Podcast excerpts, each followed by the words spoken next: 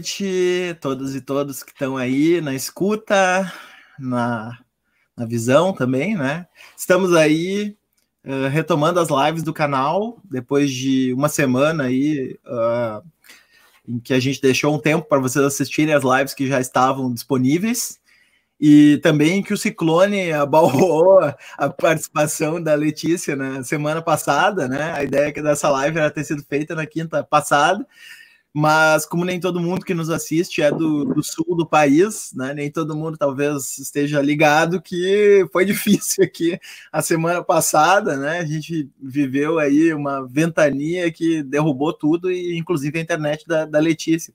Eu também no dia anterior fiquei fiquei sem internet, sem luz, sem um monte de coisa. Então foi bem complicado. Que bom que vocês estão aqui conosco de novo para mais uma live. É, hoje não rolou a, a, a, nossa lindíssima vinheta, porque por motivos de. Estamos de olho em você, hein, Tom York? Né? Não adianta fazer, é, fazer crítica aí a tudo e a todos se tu não libera os direitos autorais da música, né? Então, como rolou uma contestação de copyright, é, porque a gente toca um trechinho de Just do, do Radiohead, eu não toquei a vinheta porque eu não quero correr o risco do YouTube nos derrubar aí durante a live, já que esse conteúdo é mais importante. Depois a gente vai ver o que vai fazer com a vinheta, mas quem não viu a vinheta, veja nas lives anteriores que estava lá. Ah, Bom, então uh, eu recebi aí uns, uns retornos do pessoal que está acompanhando o canal, que não é para eu perder muito tempo no início, que senão o pessoal já, já desfaz a, a atenção uh, do, do, do, canal, não é para confundir com um evento acadêmico que faz apresentação de currículo e tal, aquela coisa que a gente fica 15 minutos falando primeiro sobre a pessoa até a pessoa começar a falar, né? Mas, mas assim, não tem como não fazer a, a apresentação da, da Letícia, pelo menos mínima, né? Pelo menos aquilo que, que diz respeito assim, à nossa uh, convivência e, e, o nosso intercâmbio intelectual. A Marcele hoje vai estar tá de, tá, tá de residente aqui comigo, né? Do, do, da live, assim como vai estar tá em outras. Uh, a Letícia é professora da Universidade Federal Santa Catarina e eu não vou fazer assim uma apresentação uh, formal de títulos e tal, mas vou falar que, como vocês já devem saber, por estar aqui na live, né, ela trabalha com esses temas de do ponto de vista teórico de cibernética, né, teoria dos sistemas, e do ponto de vista do, do, do, do material de pesquisa mais recente, né, tem sido uh, a emergência dessas novas direitas, sobretudo no caso do bolsonarismo, né, e mais especificamente uma pesquisa de uh, no WhatsApp, no ecossistema do WhatsApp do bolsonarismo. E, e bom, é, é, era isso, né? Eu prometi fazer uma apresentação sucinta, depois a Letícia pode falar tudo que quiser é, acerca da, da, da de, de, detalhes que possam ter, ter faltado, né? Também é uma twitteira como eu, né? E, e foi ali que a gente se conheceu, começou a, a trocar alguns tweets e tal, algumas referências de pesquisa e daí então foi aprofundando essa, essa convivência. E, e, também fez ótimos podcasts, né? No, tanto no Coemergência quanto no Vira Casacas, né? Aliás, obrigado para a galera, nossos amigos queridos aí do Vira Casacas, que divulgaram essa live, Gabriel e Carapanã, né? Aquele episódio do Vira Casacas com a Letícia estava espe especialmente bom uh, do Vira Casacas, e olha que os guris são mestres de produzir bom conteúdo, né? São uma referência para nós aí de, de qualidade de conteúdo. Letícia, a gente pensou mais ou menos uh, numa pauta, mais ou menos assim. Uh, a gente viu uma live tua, por acaso, eu e o Marcelo, sem, sem combinar uh, especificamente qual, né? A gente pensou em recuperar elementos daquela live, que foi muito rápida, foram 15 minutos que tu fez de, de fala, e daí a gente poder desenvolver cada um deles com mais detalhes, assim, né? Então, assim, eu não sei, Marcelo, você quer falar algo assim para introduzir uh, ou já passo para a pergunta? Na verdade, a gente não combina tantos detalhes assim.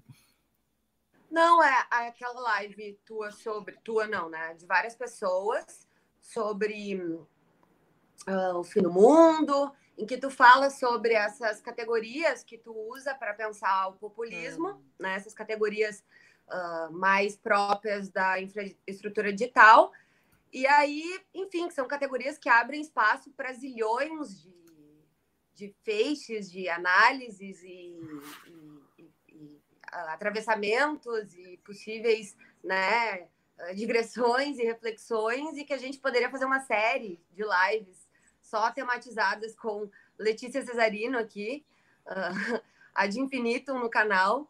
Então, que a gente pensou em partir desse eixo, né, e fazendo meio que um um, um fla-flu aí de perguntas, eu e o Moisés, e a partir do que, que esses, essas categorias nos suscitaram de, de curiosidades e reflexões, e, e também, enfim, ver o que, que tu tem vontade de trazer a partir delas, né? Não sei se podemos. É, o, aliás, né, a, a Marcele, ela tá uh, no doutorado em ciências sociais, né? E, e, ela vai puxar talvez um pouco mais para essa dimensão empírica da pesquisa, né? Algum, algumas questões empíricas que ela que, que se encaixam em, em, elementos que ela, que ela pesquisa e discute. E eu também vou querer fazer umas perguntas mais teóricas, epistemológicas, assim, porque eu sei que a, que a Letícia se interessa muito por essa dimensão mais especulativa. Então a gente vai fazendo essa tabelinha, assim, em que um puxa para um lado, outro puxa para o outro, em cima desses cinco tópicos, né? Os cinco tópicos eram mais ou menos, né? É, elementaridade, bipolarismo, fractalização, mimes e colapso, né? É, então a gente mais ou menos escolheu conversar sobre esses cinco pontos. A gente não se preocupem, né? Eu falei rápido, mas a gente vai retomar um a um. Uh, então, assim, uh, uh, brincando com esse negócio de que me mandaram começar logo, né? Elementaridade parece ser exatamente remeter essa característica de, de redes, né? Isso tudo ser muito rápido e, e, fazer um back to, to basics, né? Do, do, do para as formas elementares, né, Letícia? Eu acho que talvez tu pudesse começar, se possível, uhum. falando dessa dimensão da elementaridade na tua pesquisa. Uhum. Tá. Boa noite, pessoal. Também não vou demorar aqui nos agradecimentos. Já deu sete minutos de live. Obrigadão, adoro o seu canal, Moisés, e tá muito bom, assim, já assisti vários. Obrigado, pessoal que tá aí, várias pessoas que eu conheço também. Um abraço para todo mundo. É, vocês estão falando da live do, do laboratório do Henrique Kuckerman, né? É, o que eu tentei fazer ali foi começar a trabalhar essas transversalidades, né, entre certos padrões ah, que eu encontrei durante essa pesquisa, que tem um ano e meio, um pouco mais, ah, nas redes bolsonaristas, que eu ainda continuo, mas estou meio que querendo fazer uma inflexão empírica diferente agora, mas onde eu foquei primeiro nessa questão do populismo, né, do discurso populista, do modo de mobilização populista durante a eleição, mas puxando para essa inflexão digital né? E, e aí, a partir daí, agora, mais recentemente, para outros aspectos, como principalmente da pós-verdade e da neoliberalização. Então, aqueles cinco elementos que eu trouxe naquela live eram categorias, né? teóricas que, que, na verdade atravessam várias áreas, né? É, é um viés bem interdisciplinar que eu quero estar abordando, porque a antropologia tem essa vocação, né? Original também. Ah, e então eles os cinco estão se atravessam, né? Todos esses fenômenos entre aspas, porque no fim das contas, a partir de uma perspectiva de sistema, meio que eles são o mesmo fenômeno, né? Porque na realidade as coisas não estão tão separadas assim, ainda mais em contextos como o atual, que, que é esse de colapso de contexto, liminaridade, tem várias categorias ali que eu uso um pouco parecidas para tentar circunscrever, entender melhor que tipo de um tipo de, de momento talvez um pouco transitório, né, que as nossas sociedades estejam vivendo muito por conta dessa, dessa revolução técnica, né, que é a internet e a digitalização. Então a questão da elementaridade assim é uma categoria bem da antropologia, tem antropólogos aí, vocês vão saber do que, que eu estou falando, né? Está no título do, do, grande livro do Durkheim e do Moos, Formas Elementares da Vida Religiosa, o primeiro grande obra do Levi-Strauss, né? É, Estruturas Elementares do Parentesco, enfim.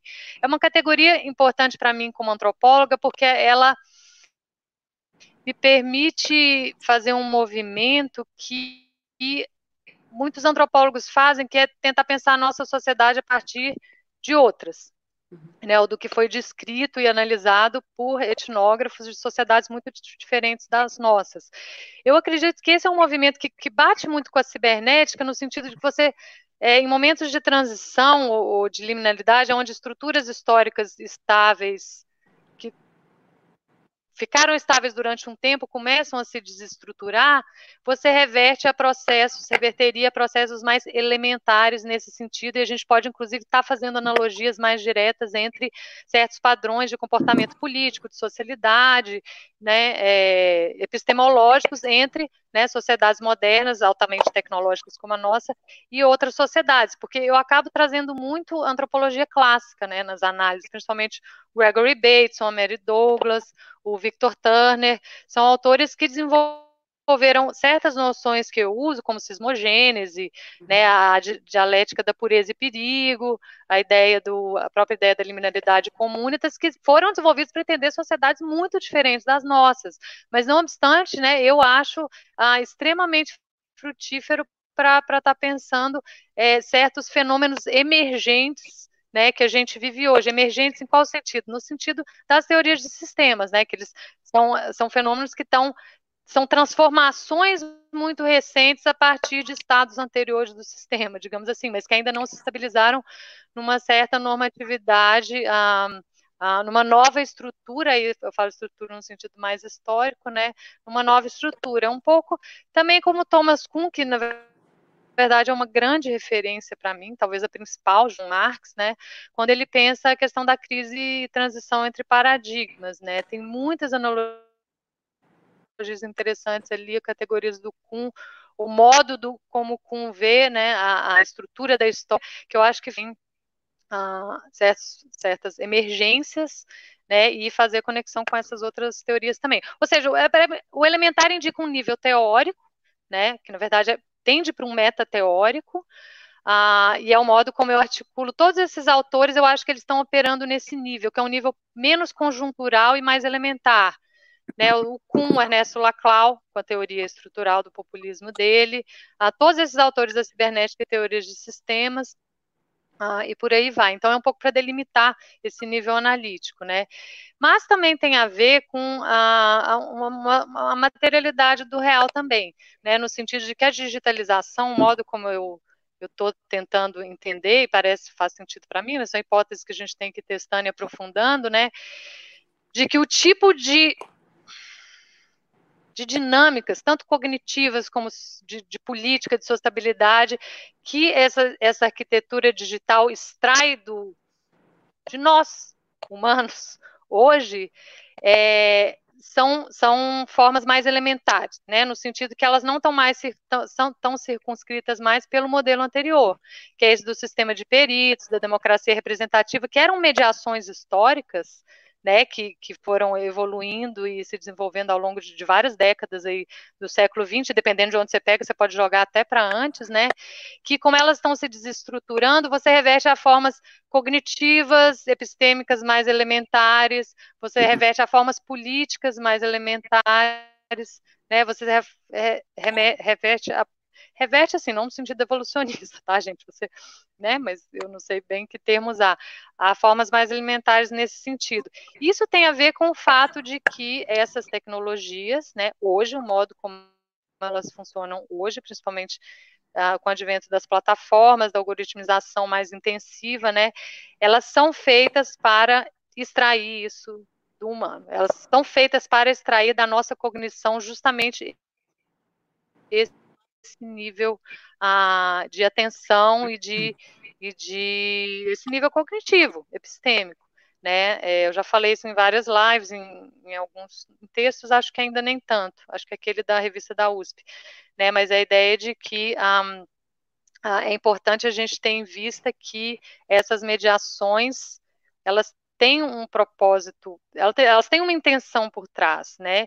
E, e parte dessa, importante dessa intenção é nos manter conectados nessas plataformas, e para isso elas um, se acoplam ciberneticamente, digamos assim, com a nossa cognição de formas uh, elementares, no sentido do que se chama né, às vezes de cérebro reptiliano, enfim, essa parte da nossa cognição que é, tem a ver com memória incorporada, com formação de hábitos, com formação de afetos, né? E menos essa parte mais analítica, reflexiva, né? Da abstração, enfim. Isso eu sei que na antropologia é um pouco polêmico, porque a antropologia, infelizmente, ou felizmente, sei lá, teve o contexto histórico, mas ao longo do século XX se afastou muito da biologia, né? Por razões políticas que eu até entendo, mas eu acho que, que já está na hora da gente reclamar essa herança dos quatro campos, né, onde a a biologia também é uma parte importante do humano e a, media, a mediação a, da técnica, né, entre o simbólico e, e, o biológico, a gente tem essa mediação importante da técnica, que é hoje a internet e essas tecnologias digitais principalmente, né. Não sei se ficou claro.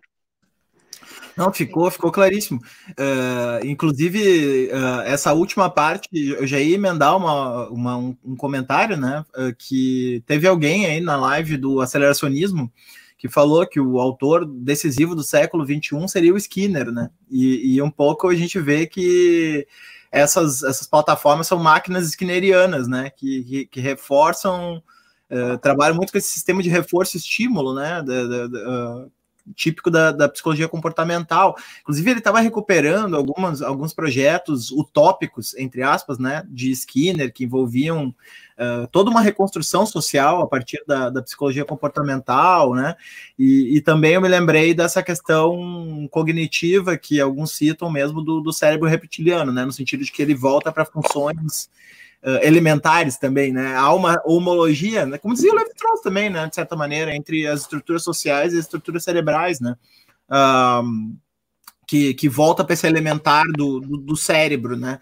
E, enfim, né? Eu fiquei, eu fiquei pensando realmente e, e, a gente fez aqui também no canal uma live uh, bem nessa linha que tu colocou, né, da, da, da, importância do retorno da biologia, né, quer dizer, se é verdade que a biologia serviu para propósitos eugênicos, né, que houve todo, todo aquele, o racismo científico, entre aspas, né, uh, e tudo aquilo que, que repugna nesse sentido de naturalização, mesmo boa parte da psicologia evolucionista é complicada, né, é, é, é bastante complicada, assim, a, a forma como eles articulam, Uh, por outro lado, parece que cada vez é menos convincente manter a biologia e assim, as humanidades tão separadas, né, Letícia? Então, realmente, eu, eu estou de pleno acordo assim com esse, uh, com tudo que tu falou, na verdade, mas espe especificamente do ponto de vista assim epistemológico da, das humanidades, eu acho que é bem importante retomar esse diálogo assim com essas com essas áreas, né, que, que, que normalmente é, é chamado de positivista quem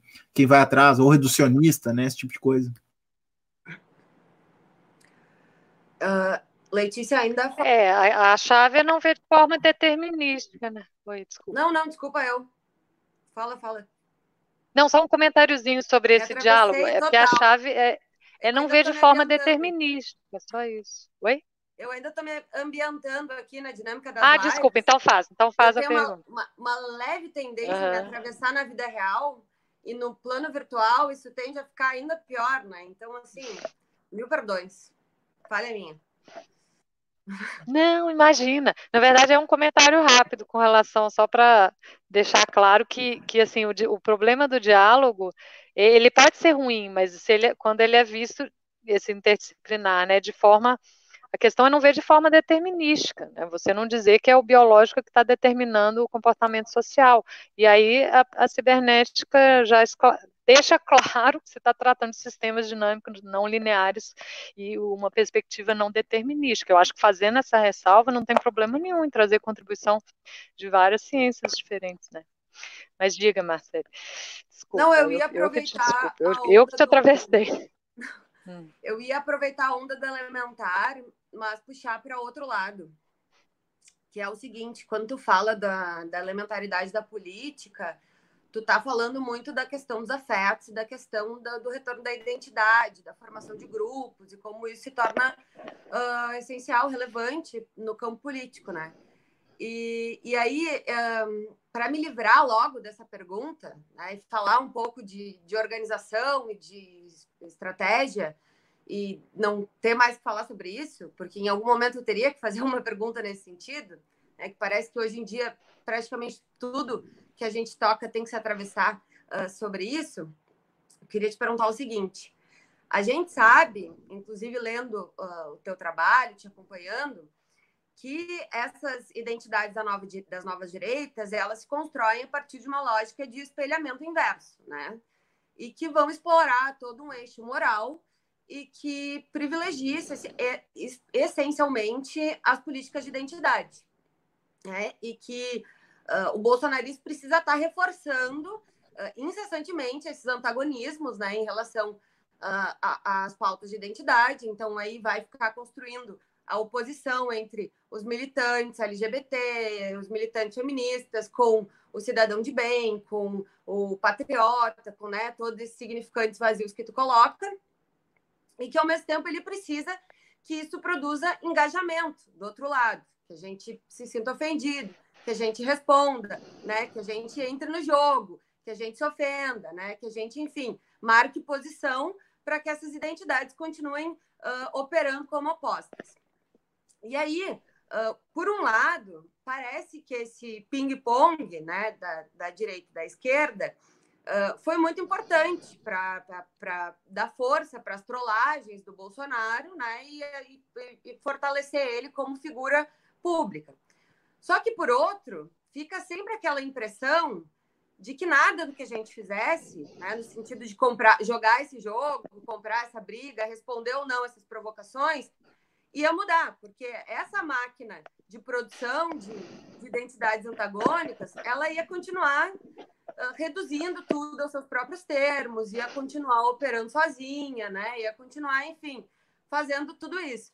Então, a minha pergunta era mais no sentido de qual que é o nosso espaço de manobra dentro dessa dinâmica, né? Se, bem, uh, se por um lado a gente consegue se, se afirmar enquanto identidade esquerda sem ser capturado, ou se a gente, independentemente de como se colocar, né, jogando esse jogo ou não jogando, essa máquina já opera sozinha e vai produzir na base de fake news, vai produzir na base de sei lá o quê, todos os mecanismos necessários para construir esses antagonismos e não importa o que a gente faça, isso vai já tem vida própria, né? Então, é mais nesse sentido. Uhum.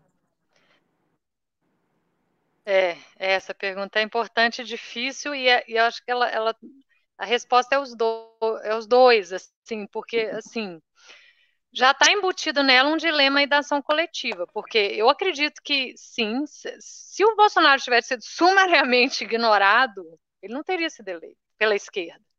Se ele tivesse, não teria, isso é fato. Né? Ele subiu junto, isso aí está ali na, tá na, na, nas pesquisas de intenção de voto e está desde antes, né? que os maiores propagandistas dele, quem impulsionou ele para a fama, digamos assim, foi em boa parte né, o, o campo oposto. E, e, os autores que analisam Trump, que analisam todos esses populistas que, que fazem essa estratégia do, da transgressão e da, né, é, do tabu, né? Todos, todos afirmam isso. Então acho que, mas era, era impossível isso não ter acontecido, porque não é assim, só se todo mundo tivesse combinado. O que, dado o ambiente midiático que existe hoje, isso é impossível. Então, é, uma, é um problema do ambiente, não é um problema nosso, né? Entende que eu quero sempre jogar para a estrutura. Então, né, teria, né, é, é, isso não teria acontecido, né, é impossível isso ter acontecido, né, então nós estamos nesse ambiente, isso sempre vai estar acontecendo, porque é um ambiente desorganizado, né, não tem ninguém para uma cadeia de comando e controle aí para usar a, o idioma da cibernética, né? Não tem uma cadeia de comando e controle que alguém pode ver, virar e falar assim, não, agora todo mundo ignora o Bolsonaro, né? Mas vocês viram, quando a imprensa saiu do cercadinho, sabe, deu uma... Eu acho que tem esse efeito. Agora, é... enfim, aí o, o, que, o que fazer, né? Assim, isso aconteceu na eleição, a cismogênese rolou, a esquerda ajudou a eleger ele sim, a esquerda que se revolta, que se porque o problema é que isso está previsto, né? Isso estava previsto no, na estratégia deles. Então, eles tinham, de certa forma, não havia uma simetria muito, eu acho, porque eles tinham o controle dessa, dessa dinâmica em, em larga medida, né? Agora, eu não sei se eles têm mais, né? Uhum. E na próxima eleição talvez seja diferente. Eu acho que teve a coisa do elemento surpresa, né? Teve uh, que é tão importante, né, para um, uma ruptura populista tão radical como essa na época da eleição funcionar. Né? Eu acho que isso não vai se repetir, mas eu acho que é uma lição que está aprendida e eu acho que não tem uma receita assim para lidar, mas é, eu acho que só de, de hoje se reconhecer que, que né, na internet não, não existe propaganda negativa, existe propaganda, né, e, isso, e que isso vai continuar acontecendo, né, já é um aprendizado. Isso para todos os lados, né? Quando Bolsonaro tweetou o livro da Laura Carvalho, ela comemorou, porque ela sabia que isso era uma super propaganda para ela, né? E foi, depois virou best-seller na Amazon no dia seguinte. Então as pessoas, né, que estão ligadas sabem disso. Então talvez isso não funcione, né, tão bem uh, do que antes. E, e, também assim essa coisa da retórica transgressora e tal, ela, ela acho que ela tem uma limitação assim do momento da, da novidade, da, né? Vamos ver como é que vai terminar esse governo, mas certamente não vai ter esse poder da, da surpresa como teve antes, né? Não sei o que, vocês acham.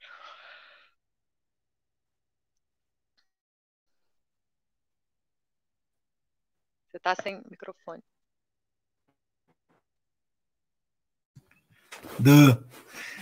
Eu estava pensando na, na, na, na, questão do, do bipolarismo a partir disso, né? porque pensamento estrutural sempre foi um pensamento que, que usou esses contrastes duais né? para construir uma estrutura. Né? O Levi Strauss tem, tem, muito, tem muito vivo isso, né? De, embora vá, vá, vão existindo suplementos e a estrutura a rigor uh, não precisa ser pensada como algo fechado, né? E, e, e com aquela visão assim mais uh, pobre do estruturalismo, uh, essa coisa de, de, pensar essas relações de, de, feedback, né? Entre, entre os lados sempre foi algo muito muito presente na, no tipo de análise estrutural, né?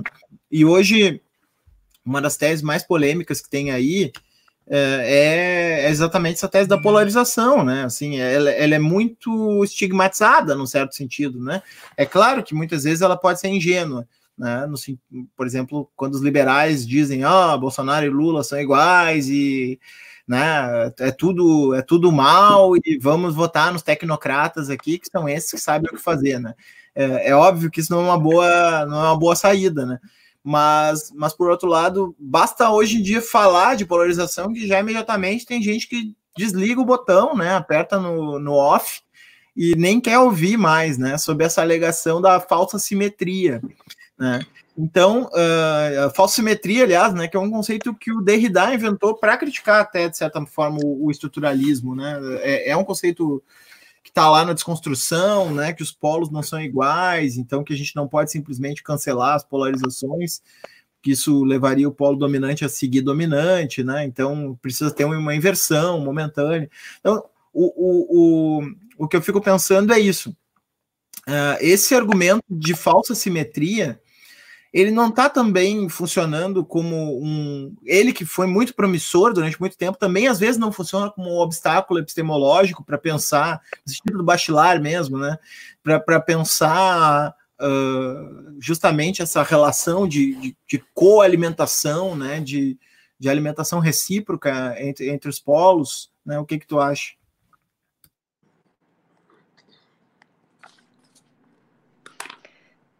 É, a falta de simetria, a falsa simetria tem um pouco de dificuldade, assim, eu sempre acho que ela é um pouco uma propriedade da, da perspectiva, né?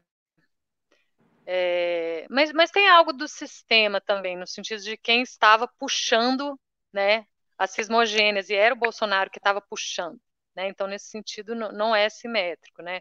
Mas a questão da polarização também tem que ser vista com mais mais complexidade, porque não, você não tem uma polarização linear, né? É, ali na época da campanha, isso acabou se densificando em torno dos polos, mas pela própria estrutura da eleição, né? Era, era uma coisa, assim, no, no, primeiro turno você tinha mais candidatos, mas o, Bolsonaro conseguiu adiantar uma lógica de segundo turno para o primeiro turno, né? Binarizar. Mas assim, a, né, era uma questão de escolha, você tinha que escolher em quem votar. Então isso ficou mais marcado, né, como se fosse uma grande polarização e realmente agiu daquela, né, operou daquela forma ali naquele curto momento ali, o momento da campanha foi muito especial. Né, no sentido de concentrar essa eficácia desse tipo de mecanismo, tanto que depois a coisa a coisa mudou, né? Mas são, são várias. Na verdade, as polarizações também devem ser vistas de forma fractal, né, dentro dessa topologia fractal, né, porque não, não é uma, um binarismo linear apenas, né, É, você tem atratores ali, que é esquerda, direita, mas você tem várias outras subdinâmicas acontecendo ali dentro. E o terceiro polo ele é importante, para o próprio Levi-Strauss ele é, né? É muita coisa do binarismo, mas o binarismo tem como residual algo que vai superá-lo, digamos assim, em algum momento, que depois vai virar um outro binarismo, que a gente pode até pensar dialética nesse sentido, e que é o tal do centro hoje, né? É, essa, essa certa exaustão da polarização da eleição, que ainda tem uma inércia, né, de certa forma, mas que já está dando vazão a uma nova bifurcação, né, que vai partir desse centro, né? Não se sabe se vai ser uma bifurcação mais para a direita, mais para a esquerda, né? Mas a, a polarização mesmo está tá diferente, está reorganizada. Antes a polarização, o direito, o lado direito era todo mundo, eram os lavajatistas e era os, né? Agora o tal do campo progressista, que é uma espécie de uma esquerda que está, né, pegando parte desse centro, dos egressos do bolsonarismo, digamos assim, mas está tudo ainda muito, muito dinâmico, eu acho, né? É, então, não sei, polarização. Eu não uso esse termo, assim. Se está acontecendo cismogêneos, eu falo cismogêneos, e é uma dinâmica que está acontecendo num certo momento, mas pensar polarização de forma assim, como se fosse algo estável, né? Algo inevitável, não, não é assim, né? Ela está tá dentro de, de, de, sistemas que tem várias camadas, né? Mas, é, por um lado, isso é uma coisa. Aí outra coisa é a questão da arquitetura de rede, que quando eu falei do binarismo como sendo uma propriedade do digital, que também é uma propriedade do populismo, né? Segundo a, a teoria estrutural do Lacan, porque você está sempre usando esse código amigo-inimigo, né, para formar grupos. E isso é algo que, que essa arquitetura digital tem em comum, ou tem em afinidade, né, com o tipo de mobilização política, a mobilização política do tipo populista que o Laclau escreveu, Laclau escreveu para processos pré-digitais, né, mas que é, eu acho que muito por esse modo como essa, essa, é, esses, essa arquitetura, né, algorítmica interpela, né, a, nos interpela, é, passa a operar numa dinâmica muito parecida, né? Então, a, a, isso tem a ver com a, a, tendência à homofilia, né, dos algoritmos, de estar tá, esse pressuposto sobre o qual eles estão construídos de que o que conecta é a semelhança, né, e não a diferença. Então, a, a, a conexão através da diferença ela é sempre para separar, para separar as bolhas, para separar os clusters, né? E, e, o que vai conectar, né, no sentido de fazer as redes, é, é a, a similaridade, né? Porque o marketing e a publicidade digital opera dessa forma, né? E, isso, essa dinâmica se reflete muito claramente, ou se refletiu, na minha visão, muito claramente no caso da política, né? Porque se, a arquitetura da internet ela é uma arquitetura para marketing, né? Da, dessas plataformas. Né? Ela é feita para isso. Os algoritmos são feitos pensando nisso. Então você joga política ali, né? Uma eleição é decidida ali, as mesmas dinâmicas vão estar operando. É como se estivesse vendendo um produto, né? O Bolsonaro nesse sentido. E o marketing dele soube jogar muito com isso, né? Ele fez um marketing de nicho, ele pegou um espectro amplo, ele tinha conteúdo para um espectro amplo da população, ao mesmo tempo em que tinha uma unidade também, em termos desses grandes significantes da nação, da anticorrupção. Então, foi muito, assim, estratégico e eficaz nesse sentido. Você tinha um conhecimento de marketing digital ali, com certeza, né? Que é diferente do marketing de massas só da TV, né? Esse do século XX aí, que é baseado na ideia da família americana, com a televisão, o carro, a casa de subúrbio, né? Aquilo é um marketing de massa. O marketing de hoje não é esse. Né? O marketing de nicho e muito focado no, na cauda longa, né? Que são os. Quanto mais personalizado, mais nicho, mais. Ah, e os algoritmos operam nesse sentido. Ele, e ele conseguiu, né, de forma muito eficaz, combinar os dois. Porque numa eleição majoritária você tem que ter o componente do, de massa, né? que é uma eleição majoritária, diferente de uma eleição para deputado, algo nesse sentido, né? Letícia, a, aproveitando essa questão do marketing. Ah. e do binarismo, uh, para mim é muito interessante quando fala da questão da criação desses eixos da diferença e das equivalências, né, do ah, os inimigos e os semelhantes, né, e como isso foi tão importante uh, no, no, na campanha do Bolsonaro e, e, refletem esse padrão populista, porque para mim é, é, sempre muito mais fácil conceber um, o eixo de, ah, de, de dissolver semelhanças para pensar o inimigo comum do que o inverso pensar semelhantes comuns, sabe? Porque parece que o bolsonarismo aglutina, às vezes, grupos tão estranhos, assim, sabe? Tão quase antagônicos em alguns sentidos, que é muito louco. Assim, eu lembro eu pesquisando facções criminais nos presídios e fazendo entrevistas com policiais e membros de grupos criminais, e ambos declarando apoio ao Bolsonaro. Né? Então, uma coisa, sim, esquizofrênica na minha cabeça, que não estudava né, bolsonarismo. E aí, uh, e também pensando uh, como é que a, a, a campanha de WhatsApp, como é que as mensagens davam conta de se comunicar com essas pessoas ao mesmo tempo, né? Não é como se essas mensagens, eu não sei, né, fossem personalizadas a ponto de chegar em uma categoria ou em outra categoria, né? Como é que comunicava?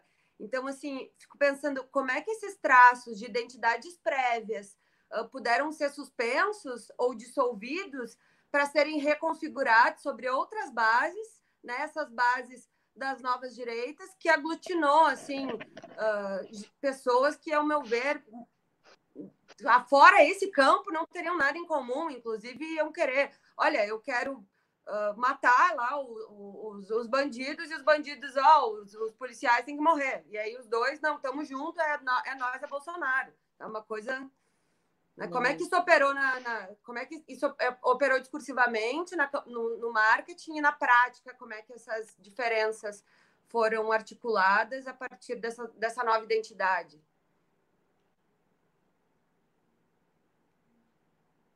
Uhum. É, se vocês fossem antropólogos, não sei se vocês já leram, todos os antropólogos conhecem, uma etnografia chama Osnuer, dos anos 50, onde o Evans Pritchard descreve um modo de, de, de, identidade política de uma sociedade sem Estado na, no sul do Sudão, onde ele descreve uma estrutura que ele chama de segmentar. E ele descrevendo como os NUA estão organizados politicamente, uma sociedade sem chefe, né, uma sociedade anárquica, que é o contexto de ruptura populista, né, porque você está simplesmente recusando toda a institucionalidade política, de hierarquia e de. É, você vê direitinho como que ah, você pode ser inimigo e amigo de, de um grupo ao mesmo tempo. Tudo depende do nível contextual onde você está evocando aquele antagonismo. Né? Então, o, eu até uso essa imagem da segmentaridade nua no, nesse artigo que eu falo da fractalização, o caleidoscópio e tal. É porque a identidade não é uma coisa só. Né? A gente tem vários eixos identitários que nos, um, que nos interpelam, e o Laclau eu acho bem interessante que ele fala de demandas, ele não fala tanto de identidade, né? pelo menos na minha leitura, é, isso me chamou a atenção né, no, no, porque o, o, populismo justamente ele, ele, ele extrai identidade onde ela não existia, né, porque ele, tá, ele, ele mobiliza o que são insatisfações, né, insatisfações com o sistema, demandas difusas, e ele transforma aquilo numa identidade. Né, e acho por isso que o, o último artigo que eu publiquei, fazendo as analogias com Tanner, era justamente no sentido de tentar uh, mostrar como que esse tipo de, de, de, de, ambiente digital, ele tem propriedades que propiciam essa produção de identidades totalmente novas, né? Porque as pessoas estão se encontrando ali meio que despidas, né? Dos seus marcadores, de, despidas, pelo menos naquele contexto de onde elas se encontram para se contrapor a um, a um, um inimigo né, uma elite que não as atende mais e tal. Então, o principal eixo é esse, eu acho que você está certa, é o do antagonismo. É isso que primeiro trouxe, né, juntou aquelas pessoas ali, e isso não só na eleição, obviamente, vindo desde 2013, 2014, 2015, 2016, isso foi sendo estruturado aos poucos, óbvio, né, o antipetismo, o anticorrupção, o lavajatismo. Então, Bolsonaro meio que só precisou deitar na cama, a cama já estava meio, meio pronta. Ele fez isso de forma muito eficaz, mas assim, parte do trabalho já tinha sido feito para ele, né? Então, a, né, o, o, a cadeia de equivalência, para usar o termo do Laclau, né, a cadeia de equivalência que ele cons conseguiu construir, o que, o que a, a, mobilização populista faz é justamente isso, construir uma cadeia de equivalência onde ela não existia antes. E assim você produz um, uma identidade muito especial, que é essa que o Laclau chama da identidade popular. E ela só se constrói em torno de um líder. Né? Por isso que teve que esperar até a eleição de 2018 para isso acontecer, onde você tinha que incorporar tudo aquilo, o lavajatismo e o antipetismo, numa pessoa, né? Porque a, a própria estrutura da eleição a, prevê isso, né? E tem uma questão que eu acho muito interessante não só no Laclau, mas no Coronil, outros autores que trabalham populismo, é que tem que ser uma pessoa. Isso é uma coisa muito louca mesmo, assim, né? Não pode ser assim uma instituição vazia, um partido, né? Tem que, né, para a ruptura populista se consolidar, né, pelo menos no sentido tipo ideal dela, digamos assim, tem que ter um corpo. E essa questão do corpo é muito importante, foi isso que eu tentei trabalhar uh, com a questão da facada, né?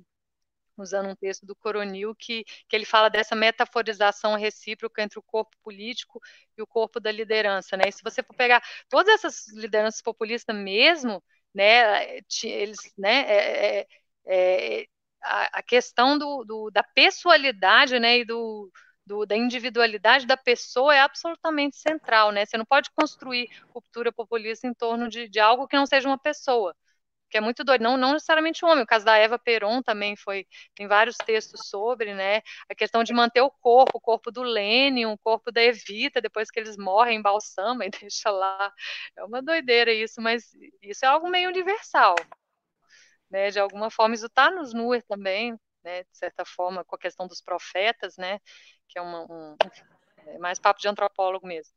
Mas, enfim, aí é, aí é, é isso, assim, então, é, são vários níveis de, de, identitários que ele conseguiu articular nessa cadeia de equivalência, porque era uma identidade nova, né? Agora, ele foi muito assim, uh, eles foram muito eficazes no sentido de, de mapear isso. Eles tinham um mapeamento, eles tinham uma memética segmentada, claramente direcionada, né? Eu acompanhei mais o Zap, eu não, não acompanhei tanto Facebook e plataformas que têm algoritmos, né? Para saber, uh, eu não acompanhei tão de perto a questão da, da distribuição algorítmica propriamente dita, como foi no caso da Cambridge Analytica, né? Mas me parece que não, as pesquisas que eu vi não teve isso tanto aqui, né? Esse uso de, de dados pessoais não foi tão central, né? Foi uma, uma previsão de microsegmentação que estava no próprio conteúdo, né? Então você tinha vários Bolsonaros para várias insatisfações diferentes e ah, você conseguia, né? É um discurso, como Laclau diz, né? Que consegue é eficaz em unir particularidade e generalidade na mesma gramática mas a mesma entre aspas, porque assim, na forma é a mesma, e aí entra toda essa questão da incompletude da linguagem e tal, né? Porque você tem os significantes vazios, e eles têm que ser vagos, né? Todo discurso populista tem que trabalhar com significantes vagos, como a nação, o povo, né? Porque quem vai completar esse significado são as pessoas. Né? Então ele tem um certo excesso ali de, de forma e são as pessoas que fecham suas próprias gestaltes. Então, né, a figura do Bolsonaro com a, com a, nação e o Brasil, né, cada um via de uma forma né, ligeiramente diferente. Alguns viam né, o pai disciplinador, né, que vai impedir a sexualização das crianças, outros viam o, o tizão do pavê, outros viam um homem que vai acabar com essa coisa do politicamente correto e do feminismo, outros viam mais a figura do militar outros viam a figura do pai carinhoso, e eles tinham, assim, conteúdo para tudo, vídeo, áudio, é, meme, foto, eles, eles, tinham um espectro todo ali, e, e, na medida em que isso foi disparado, isso foi sendo, né, como eu argumento em várias lives, nos artigos, isso foi sendo distribuído pelos próprios usuários, né, de acordo com as suas redes, ou seja, o que seria mais eficaz para as pessoas que essas pessoas fizeram essa filtragem, né, essa curadoria, digamos assim, foram os próprios eleitores deles, pelo menos no Zap, né, que foi o que eu acompanhei melhor. Mas isso está previsto no, no conteúdo. Você faz a engenharia reversa ali, você vê claramente que a intenção, a intenção era essa, de microdirecionar e, e personalizar de certa forma, né. Eu fico é, muito impressionado com, com como também é, o, o, bolsonarismo ele, ele, bebeu exatamente nessa, nessa dimensão do cluster, né? nessa dimensão do, do, do, do segmento de uma maneira muito é, bem como bem como tu fala, né? Fazendo agora uma engenharia reversa, a gente vê que eles estavam realmente mapeando bem essa, essa dimensão que eles podiam atingir múltiplos públicos, né? Porque se a gente, se a gente pega, por exemplo, a expressão aqui é Bolsonaro, né? Que é uma expressão normalmente comum entre bolsonaristas, né? A gente vai ver que aqui é Bolsonaro significa muitas coisas, né? É, é, é tu, tu pega essa questão, essa dimensão do, do Laclau, do, do significado vazio, do excesso de sentido, essa, essas questões todas que a gente não, não fecha um conceito, exatamente essa flutuação que dá plasticidade, permite que a forma se metamorfoseie naquilo que é uh, o necessário para a situação, né? Hoje a gente poderia até pensar em termos de um perspectivismo mesmo, né? No sentido de que, olha, cada um enxerga uma coisa diferente no Bolsonaro, né? Não existe o Bolsonaro, né? Bolsonaro é um conceito relacional, né? Que triste dizer isso, né? Mas é, é triste, né? Quando os conteúdos nos permitem teorizar de uma maneira elegante, mas eles são tristes, né? Mas é, eu fico pensando, por exemplo, Letícia, é, na, na, na, dimensão da fractalização, né? Que é um pouco isso, né? Dessa quase essa cadeia de substituição que cada um foi se colocando como o Bolsonaro para o seu segmento, né? E também é, eu queria te ouvir então, sobre a fractalização, uh, que tem a ver com a facada, etc. e tal. Quando falou da facada, eu me lembrei, né, que nesse momento que entrava a dimensão, essa dimensão no teu texto. E a, e a outra coisa é que o, o ingra... É, é, isso é tão patente, né, essa relação com os clusters, com os segmentos, que inclusive o, o, Bolsonaro pagou as dívidas, né? Em boa parte ele pagou as dívidas com segmentos específicos que o apoiaram.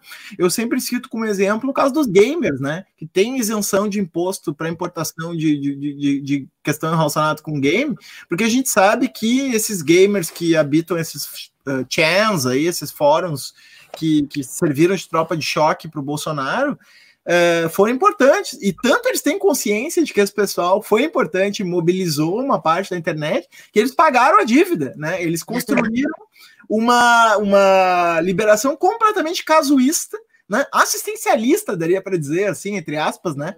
É, é, uma coisa assim é, que viola qualquer lógica de impessoalidade. É claramente o pagamento de um favor político, né? Eu queria te ouvir sobre isso. Ah, só, só, só, antes de ouvir, Letícia, desculpa. Tem várias pessoas fazendo perguntas aqui, o Daniel, o Roberto, Ariadne, Gabriel. Uh, depois a gente vai ler todas, tá? A gente vai conversar mais uns, mais uns 15, 20 minutos hum. e depois a gente lê todas as perguntas.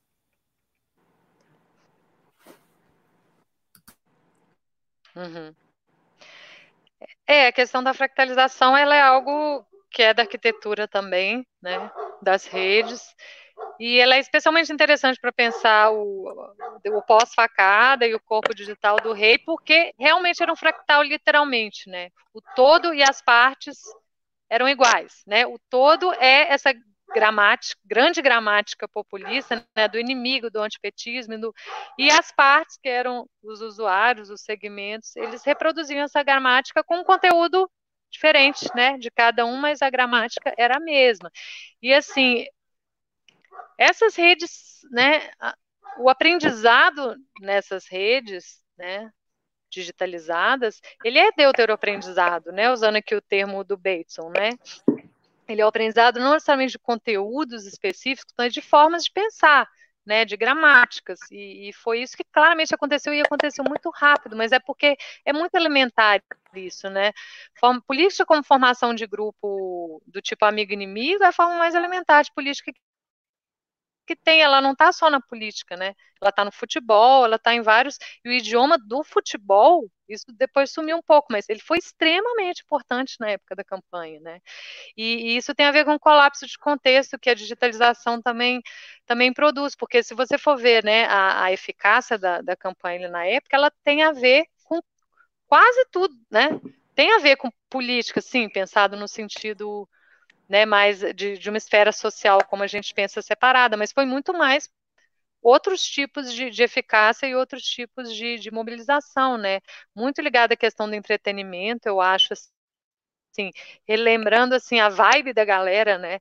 na época era você está numa Copa do Mundo que você tem que ganhar de qualquer jeito, você está num filme ah, de espionagem ou de, né, desse, porque tinha as teorias da conspiração eram absolutamente onipresentes, né, as constantes ameaças, e você tinha que impedir que aquela ameaça acontecesse, né, fosse a venezuelização, fosse o João Willis, ministro da Educação, sei lá, eles dispararam todo tipo de, de conteúdo para terrorizar as pessoas que o PT não podia ganhar de jeito nenhum, né, e, e e né, que são formas, a elementaridade eu acho que está muito nisso também, né? No sentido de que as pessoas fizeram política, isso é política, mas não da forma como se esperava ou se a normatividade anterior entendiam, né? Então era muito comum ouvir eles falarem, né? Ah, na época e logo depois, né? Ah, eu não, não gostava de política, até o Bolsonaro uhum. se, se candidatar, porque agora eu posso fazer política, eu gosto de política, mas é claro que eu gosto de fazer política. É igual cultura gamer, é igual futebol, é igual, aí é fácil, né? É igual fofoca, é igual tudo menos política no sentido né, habermasiano, deliberativo, da esfera pública, da, dos especialistas, etc.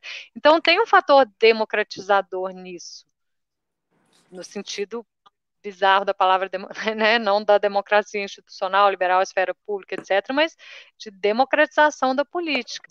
Isso realmente aconteceu.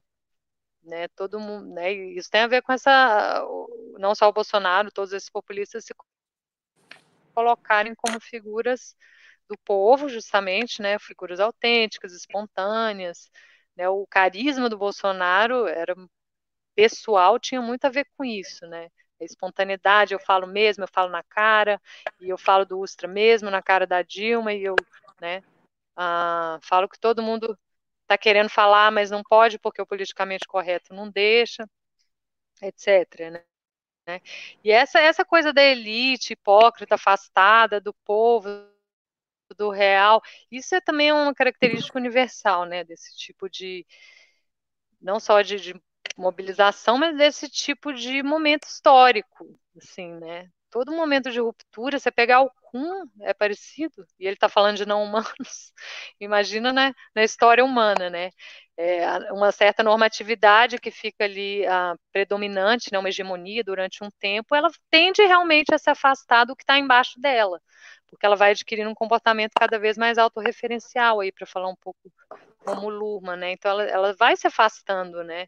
E, e, e a ruptura populista ela vem para desestruturar e reestruturar uma situação, né, no qual a hierarquia política, no caso, já não, não se sustenta mais, né? Pelos motivos que sejam, e, e o Kuhn deixa muito claro que nenhum sistema, nenhuma hegemonia, no caso ele usa paradigma, né, se sustenta durante muito tempo ele chega a uma exaustão, né? Ele chega numa crise, ele chega e ele chega na crise por quê? Pela proliferação de anomalias, que no caso, o contrapartida disso na, na, na, política, a gente, né, o Gramsci talvez é o que o Gramsci chamou dos sintomas mórbidos, né? Porque você tem uma crise, né? O paradigma está entrando em crise, o novo ainda não se estabilizou, então você tem um período transitório ali onde coisas estranhas acontecem, que não cabem nem no, no antigo, mas também não é um, uma nova normatividade. As figuras populistas, eu acho que elas são muito isso, né?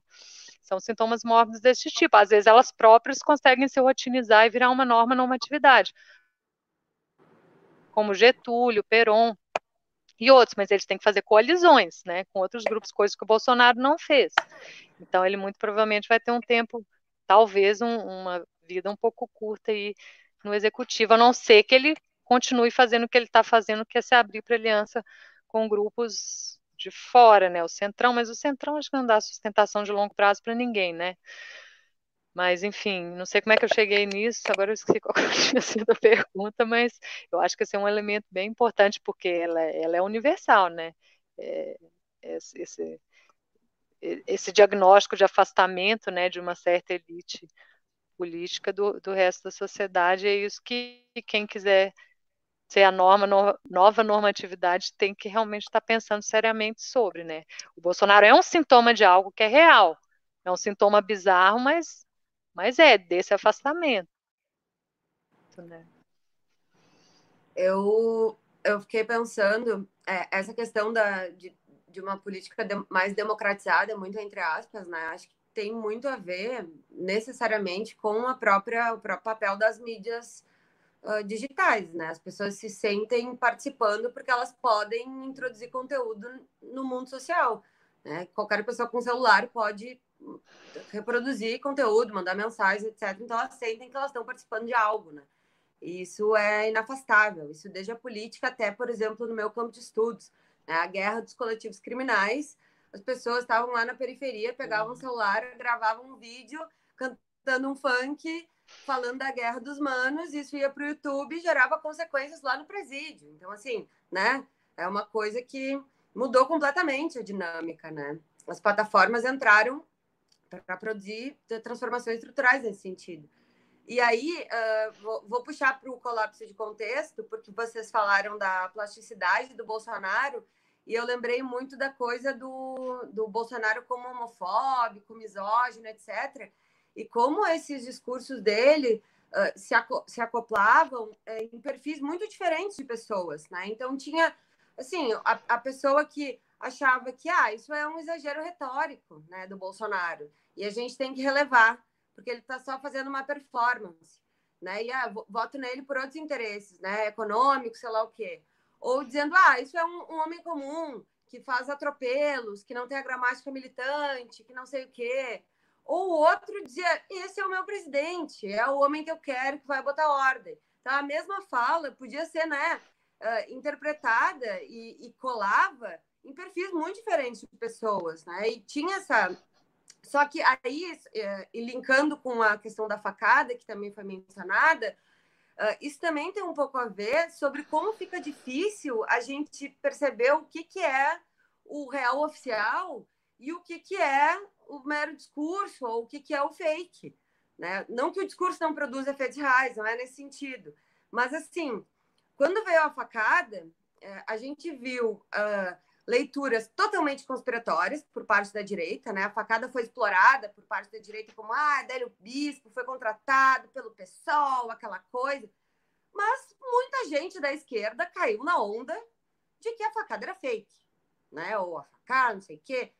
Então, assim, uh, uhum. aquela função discursiva do bolsonarismo, que é a mobilização permanente, com a criação dos conteúdos alarmistas, conspiratórios, etc., a gente também acaba, como esquerda, sendo capturado de certa forma. As nossas análises acabam sendo capturadas, de certa forma, por esse mecanismo. E muitas vezes fica difícil saber o que, que é real o que, que não é. Né? E a gente fica se debatendo né, nessa, nessa questão. Só que isso parece algo muito estrutural, muito próprio, né, que foi apropriado com excelência por parte da direita, mas uhum. que parece algo né, da estrutura mesmo, do momento.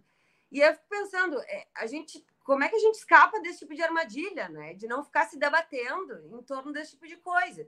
Tem como fazer isso? Enfim. Uhum. É isso, certamente, com certeza. Isso é uma propriedade do ambiente, de novo. Né? A internet é uma, o digital é uma tecnologia de cópia. Então, assim, até estava na moda que uns 10 anos atrás, nos Estados Unidos, a coisa da cópia, né? Virou um, um tema, assim, a mimes e a cópia. Porque, claro, é uma, é uma característica também do, do mundo pré-digital. Mas é, é uma, né, o tipo de, de, mediação que explodiu e que democratizou e que é, é baseada em conteúdo gerado pelo usuário, né? Isso não era uma característica da internet tão marcada antes, né? Essas plataformas hoje, é, esse é o modelo de negócio delas, né? Então, a, é entropia, né? O que eu chamo de entropia, da, do aumento da equiprobabilidade dos enunciados, né? Assim, é uma propriedade do real, mas as sociedades, quando elas estão estruturadas, elas têm instituições, mecanismos, no caso das sociedades não modernas, rituais, por exemplo, para você organizar ah, o ambiente informacional e reduzir essa entropia. Então, você tem formas organizadas de, de estabilizar a verdade. Né? Porque uma coisa que o campo CTS mostra para a gente é que a verdade não está no mundo, né? A verdade está numa relação estável entre referente e mundo, seja o mundo natural, seja o mundo, o mundo social. E a internet desestabilizou totalmente isso, né? Principalmente quando entrou os smartphones e, e, os próprios usuários, que antes eram mais consumidores né, de conteúdo, começaram a, a produzir e circular. Né?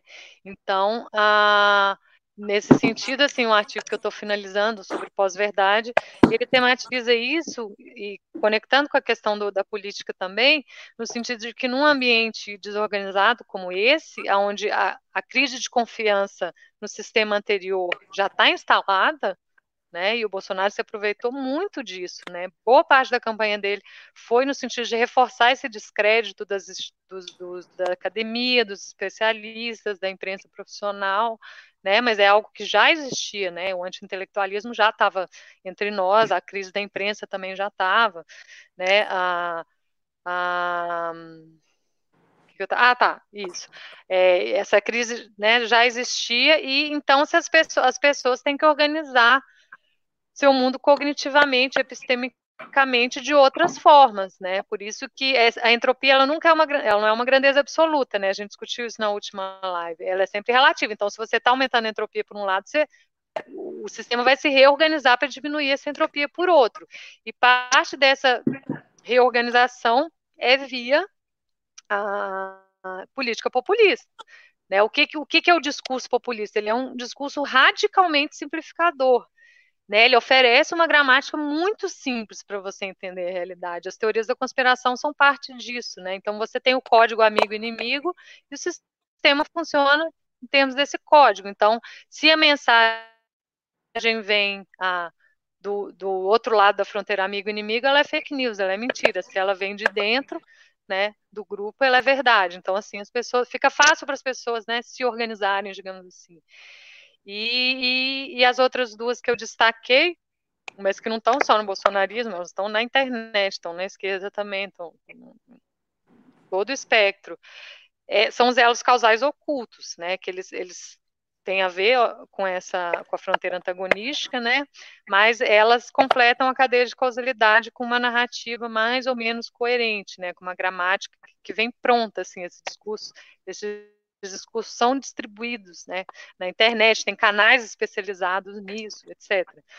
Ah, e o terceiro, ah, é a, que é, talvez é um, o mais importante, o mais ah, difuso de todos esses, que é a questão da epistemologia da experiência imediata, da trajetória individual, né, que um, uma, uma autora chama de epistemologia, ou epistemology, e ela trabalha isso com relação à internet de modo geral, como a digitalização, né, ela leva uma, as pessoas a, a desconfiarem de mediações e confiarem cada vez mais no sentido imediato e na, no que elas podem ver, no que elas podem ouvir, né, na, nas suas trajetórias pessoais, elas avali, passam a avaliar estatísticas e o conhecimento a, a, acadêmico científico que é altamente mediado através de, de, suas experiências de vida, das pessoas que ela conhece. Isso foi absolutamente uh, onipresente durante a campanha, né? A ideia de que, por exemplo, é, esse revisionismo da ditadura, né? O argumento é, é muito nesse sentido de que as pessoas que viveram a ditadura sabem que o establishment da história, o establishment acadêmico uh, está mentindo, né? Porque não foi assim, né? As pessoas de bem viviam bem na época da ditadura, né? Então você vê como essas, né? E, e né? A, a, ditadura perseguiu sim, prendeu sim, às vezes matou, às vezes torturou, mas eram eram as pessoas que estavam do lado de lá da fronteira amigo-inimigo, né, da fronteira antagonista. Eram pessoas que estavam ameaçando o Brasil, que iam dar um golpe, que iam transformar o mundo, no, o Brasil num, num né, algum tipo de stalinismo, sei lá. Então, você vê como esses três, na verdade, eles caminham juntos, né, e eles estão na esquerda, estão na direita, porque na, na direita, por algum motivo, sempre é, é mais acentuado, né, mais difundido. Mas você vê vai versões disso em, no espectro político inteiro e também fora, né? Fora de quem não está nem interessado ou falando de política, né?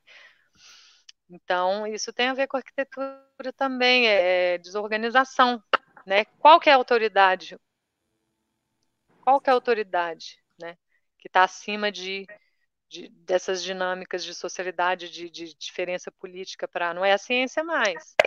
Né? E não é assim, uma coisa que eu acho interessante que os estudos sobre pós-verdade eles mostram, é que não é que as pessoas desconfiam da ciência como uma instituição abstrata. né, todas as pesquisas de opinião sobre ciência no Brasil, na Europa, né, se você pergunta para as pessoas se elas confiam na ciência, a grande maioria vai falar que sim, incrível que pareça. Mas o, o, problema é essa mediação mais imediata, porque as pessoas não têm esse acesso abstrato à ciência, se é que já tiveram, né? Porque antes a coisa estava mais é, era mais monopolizado, digamos assim, a, a questão da o ambiente informacional, né? Agora que ele está pulverizado, né? A questão da ciência ela é refratada por esses outros modos de, de veridição, fronteira amigo-inimigo. Então, cloroquina, sim, isolamento, não. Tudo isso é ciência, né? Mas elas estão sendo refratadas por né, o Dr. Drauzio e o Dr. Wang, ou a doutora Nízia, sei lá, eles têm os médicos dele, né? Eles têm os... Então, eles não são anti-ciência, isso é uma coisa que eu, eu acho que tinha que estar tá mais claro já para a gente, né? Algum, muita gente tem essa clareza, mas eu acho que a grande maioria não. Eles não são negacionistas, assim, da uhum. ciência como essa coisa abstrata. Eles têm a sua própria ciência, uhum. né? Até os conspiracionistas mais paranoides lá na que a tese do Paulo Faltai que eu estava na banca semana passada, eles se veem como cientistas, como os verdadeiros cientistas, na verdade, né? É, então, ah, enfim, é um pouco isso, assim, é, é, é, Letícia, é tão simples, né, como parece. Sim. Eu queria aproveitar o gancho. Aliás, tá, tava falando disso, eu me lembrei do, do, do filme aquele da Terra Plana do, do Netflix, né? Em que uma hora uma das, das pessoas ali que, que dá o depoimento, uma mulher, ela diz, né? Eu só acredito em mim mesma. Como é, uma certa confusão ou curto-circuito em, em, uh, entre ceticismo e solipsismo, né? Assim, no sentido de que é, é como se fosse uma atitude cética e, e, portanto, até afinada com o espírito científico, afirmar que só acredita em si mesmo, né? Eu não acredito no que me dizem, né? Eu verifico. Mas na verdade não é um ceticismo, é um solipsismo, né? Da pessoa para dizer que a Terra é plana, né? Só que tem essa confusão aí bem, bem patente, né? Uh, antes da gente, uh, não sei, depois se a Marcela quiser perguntar mais alguma coisa, também não vou, não vou caçar a pergunta dela. Mas eu acho que a gente podia ler as, as perguntas, só que antes eu tinha uma última, tá? E depois. Que é a pergunta que tá no. É a pergunta que tá no meu post que eu fiz eu lá. 30 pra... perguntas. É. É, é, é, a pergunta que tá lá no meu post no Face lá, é, que eu queria retomar. E, e, se eu não me engano, foi no Vira que tu, que tu falou sobre isso. Não, não tenho muita certeza, porque já te li em vários, li, assisti em outros lugares, então. Mas acho que foi lá. Que tu chegou a falar uh, no sentido de que talvez o que a gente esteja vivendo não seja nem os anos 30 ali, a retomada do fascismo, nem os anos uh, 60 ali, a ditadura militar, mas sim algo muito mais profundo, é, como que se passou, por exemplo, lá no, no início da, da Idade Moderna, né? com o surgimento da imprensa, e daí, é, a partir do surgimento da imprensa, e portanto de uma nova matriz sociotécnica, né? Aliás, uma nova matriz técnica, uma nova matriz sócio, né? Que é a emergência do protestantismo, né? E, e a ideia de que cada um então faz o seu próprio a sua própria interpretação bíblica, né? E aí, consequentemente, o, a partir disso, a emergência de guerras religiosas, né, que foram se prolongando por, por, por alguns séculos, é, por causa da impossibilidade de se estabelecer uma conversa entre essas, essas, esses polos né, que foram se estabelecendo uh, a partir então dessa nova matriz técnica. Né? Então eu queria que tu falasse um pouquinho mais para nós dessa tua hipótese, né? Que pelo que pelo que eu sei é uma hipótese que tu está ainda ensaiando, né? Mas como eu gosto muito dessa coisa mais especulativa, eu queria te ouvir sobre isso e depois a gente lê algumas perguntas eu e Marcele para a gente encerrar daí. Não, depois eu vou fazer uma pergunta e depois a gente as perguntas. Vai consolidando as perguntas. Então, mas é, você tinha falado que, que eu queria falar sobre isso. Talvez a gente precise de uma live só para isso. Porque assim, mas assim, resumindo bem, né? É, a questão das analogias históricas é, é interessante, mas assim, a analogia não diz respeito a algo que existe no real, né? Ela é isso mais uma perspectiva. Então, assim, eu acho que eu até tuitei sobre isso recentemente. Depende da. A, a melhor analogia histórica para o momento que a gente está depende da, da, sua análise, né? em qual camada analítica você está atuando. Então, se você está fazendo uma análise de conjuntura um pouco mais próxima, né, você vai puxar ali para ah, o Bolsonaro como um retorno, como uma ruptura, um retorno a um pré-88, por exemplo, né? E de fato tem muitos elementos disso, a questão dos militares, né, etc. Se você está querendo ah, está aprofundando um pouco, um nível analítico um pouco mais profundo, digamos assim, a questão do fascismo, do autoritarismo, você pode jogar ali para o entre guerras, né, para aquela passagem de um outro ciclo histórico, que é, que é mais de uma duração maior, né, que seria ali, né, da do, virada do século para um modelo de, do pós-guerra mais keynesiano, estruturado e tal, que é aquele momento de crise, né, que as duas guerras e o entre guerras foi um momento de crise profunda, que é geralmente onde os fascismos emergem, né? Mas se você quer uma, uma análise mais infraestrutural mesmo, como é que eu tento fazer, eu acho muito interessante voltar para o século para o século XV e XVI, porque aí você está falando de um, né? Você pode fazer melhor essa analogia da revolução sociotécnica, não é só técnica, é sociotécnica, mas assim, no sentido de uma marcação de época mesmo. Então, de uma transição de época histórica, talvez, assim, é claro que eu não tenho como comprovar essa hipótese, na verdade, a hipótese não é minha, né, tem, tem vários comentadores e um historiador de Stanford que leva que é quem eu vi fazer essa, essa analogia de modo mais, mais direto, né, o Niall Ferguson, ah, porque ele está ele tá pensando na evolução técnica, né, desse ponto de vista. Então, quando você começa a fazer as analogias ali, olha, é impressionante, porque assim, é, o que, que aconteceu ali, né? Uma tecnologia, uma foi consolidada, né? Na verdade, ela até existia, mas é, o que o Gutenberg fez foi a, aumentar a capacidade de processamento dela e baratear né? Então você não só consegue produzir mais cópias, como você consegue copiar a própria tecnologia e ela se espalhou muito rapidamente na Europa, né, em vários países. E, assim, Lutero existiam vários Luteros antes, né?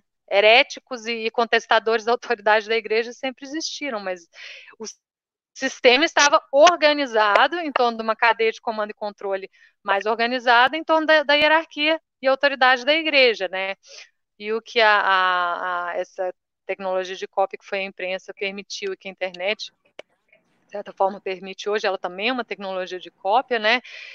É você, a, a, né, o que passava por uma hierarquia, um sistema informacional que passava por uma hierarquia, começar a se espalhar como rede, né? E começar a corroer essa estrutura por baixo, por dentro, que foi o que aconteceu, né? E as analogias são muito interessantes, assim, porque o Lutero ele trabalhava com uma equipe, ele tinha uma espécie de agente social media, que era Lucra, Lucas, esqueci o sobrenome agora, mas era o publisher dele, né? Eles fizeram inovação de, de formato, então, formato de panfleto, ele não só traduziu a Bíblia para o alemão, mas no formato de panfletos, panfletos pequenos, só com imagens para as pessoas que não sabiam ler. E os memes, os, os memes, esses panfletos eram muito parecidos com memes em muitos sentidos. Alguns deles eram binários, tinha essa imagem, essa representação da hierarquia da igreja como monstros corruptos que, que parasitavam né, as, as pessoas comuns e eram muito em torno da questão da, do pagamento de indulgências, ou seja, a hierarquia da igreja já se afastou do que é o verdadeiro verdadeiro, né, a verdadeira doutrina cristã. Né, eles estão autorreferenciais, de novo, o mesmo padrão, né, eles estão trabalhando para eles mesmos e não para os fiéis. para E aí você tem a ruptura, que é muito parecida com uma ruptura populista, né, no sentido de que o Lutero ele mobiliza uma cadeia de equivalência de insatisfeitos com, com o poder da igreja, não só na Alemanha, a coisa vai se viralizando, né, vão aparecendo outros luteros, né, em vários, em outros, outros lugares, e ele evoca o quê? O que os populistas fazem, eles evocam autoridade uma autoridade, a, a, sua autoridade, ou seu carisma,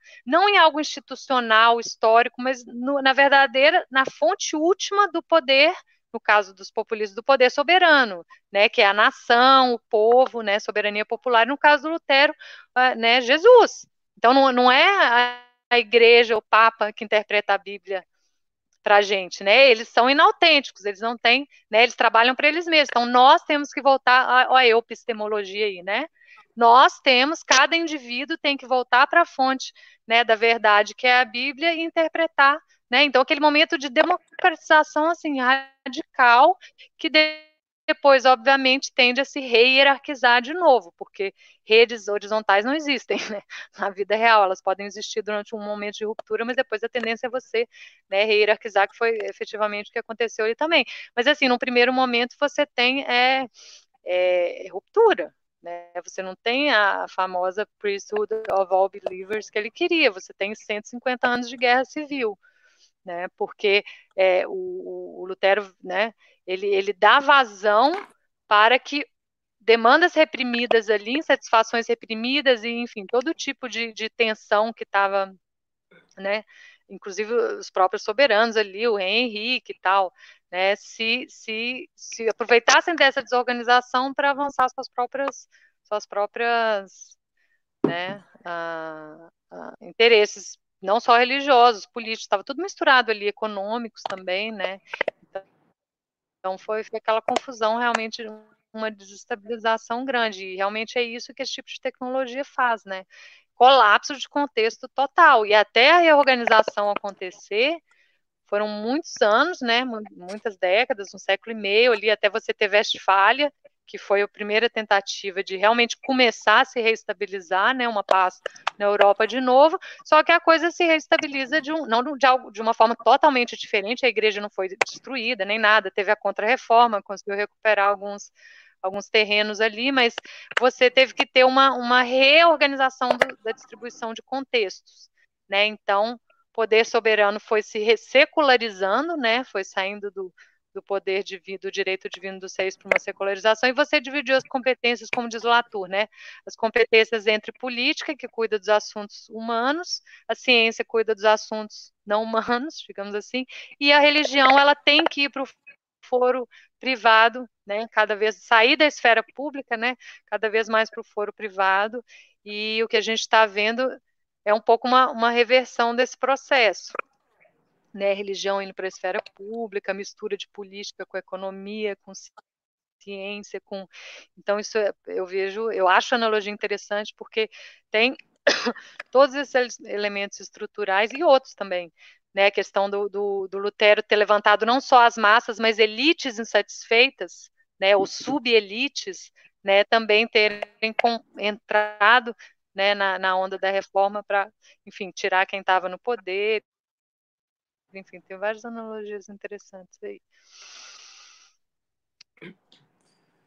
Tá, então, esse, eu acho que esse assunto já pede, como a própria Letícia falou, poderia ter uma live inteira só sobre esse tópico.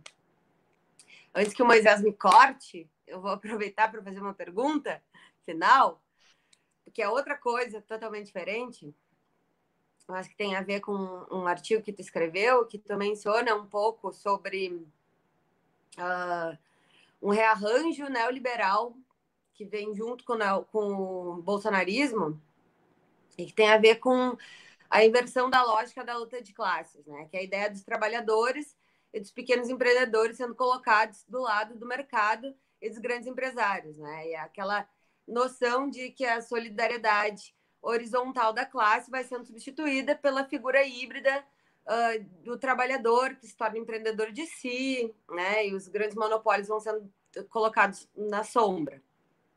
E eu fiquei pensando uh, nisso uh, com a pensando em relação a, por exemplo, a paralisação dos entregadores, né, dos apps que aconteceu recentemente, né? Que tipo, olha, aparentemente o real também bate no lombo em algum momento, né? E, que dá para manipular o contexto em algum momento, né? Tipo, ó, oh, não, ó, a gente está sofrendo aqui a precarização porque a culpa é do PT, porque sei lá o quê, mas tem um limite. Eu estava vendo uns vídeos deles fazendo relatos e é bem interessante, né? Eles falando assim, ó, os apps estamos explorando, nós não somos empresários de nós mesmos, né? Nós estamos na mão dos aplicativos, enfim. E aí fiquei pensando quais são as potencialidades de movimentos como esse, né, que são organizados pelo WhatsApp, inclusive, né, aparentemente de forma orgânica, e ainda que tenha uma figura ou outra que apareça mais parece que, que, são movimentos sem lideranças. E aí, linkando com isso, queria te perguntar se nessas pesquisas, imersões que tu fez no WhatsApp com esses grupos de direita, se tu vê alguma potencialidade, essa pergunta é, é, é delicada, uh, no, na categoria de classe para pensar o futuro, assim, não classe no sentido de desigualdade social, assim, mas classe no sentido de identidade, assim, no sentido forte, sabe? Aparece uh, classe como algo que une as pessoas em torno de uma identidade, isso é mobilizado de alguma forma, né, como um, um recurso de, de, de, identidade de grupo, de identidade social, e, enfim, algo em torno desse sentido. Uhum. É, essas perguntas também é importante, mas é difícil porque é algo que é bem emergente, assim, né? A gente pode tentar adivinhar algumas coisas e tal. Essa questão do neoliberalismo, assim, isso que você falou, é um colapso de contexto também. O que, é o um empreendedor? Ele é um colapso de contexto entre capital e trabalho, né? A pessoa é o, patrão dela mesma, né? E isso, isso é, é atrativo para as pessoas, né? Hoje, né? Apesar da precarização, mesmo com a precarização, né, eu não sei se, pelo que eu ando vendo, enfim, de pessoas que, que fazem pesquisa sobre, enfim, né? É, eu quero, inclusive, a minha própria próxima a, a incursão de pesquisa ou etapa, enfim, vai ser sobre empreendedorismo em zona rural, é algo que eu quero explorar, que eu acho meio um ponto cego explorado, né?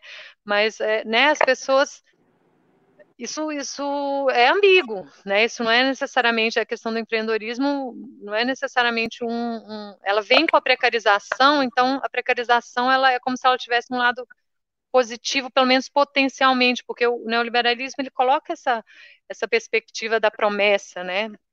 Da promessa do sucesso o sucesso financeiro né, é, que está em aberto, que pode ser rápido, inclusive, se você souber investir, se seu negócio der certo, se o seu, né, parte do, do apelo é esse, do que é aquela coisa do mais século XX, do trabalho fordista, que você pode até ter segurança e, enfim, trabalhar na mesma empresa a vida inteira, mas você nunca vai ser rico. Né? Os Komarov falam muito disso, como que o neoliberalismo ele, ele traz essa essa proliferação de possibilidades, esquemas de você ficar rico de repente, e a internet é isso hoje, né? O YouTube é isso, né? As crianças hoje querem, né? Muitas vezes quando você pergunta, elas querem ser youtubers, elas querem, sei lá, ser jogador de futebol, essa coisa. Ou seja, é uma outra configuração muito diferente, eu acho, do, do que foi o século XX, as expectativas de, de mobilidade social, de dar certo na vida, de ser feliz, etc. Né? Então, o neoliberalismo ele traz um risco, mas é porque ele apresenta essa uma certa ilusão, ao meu ver, porque a grande maioria das pessoas vão ficar de fora disso, mas de, de um sucesso, um outro tipo de sucesso, né?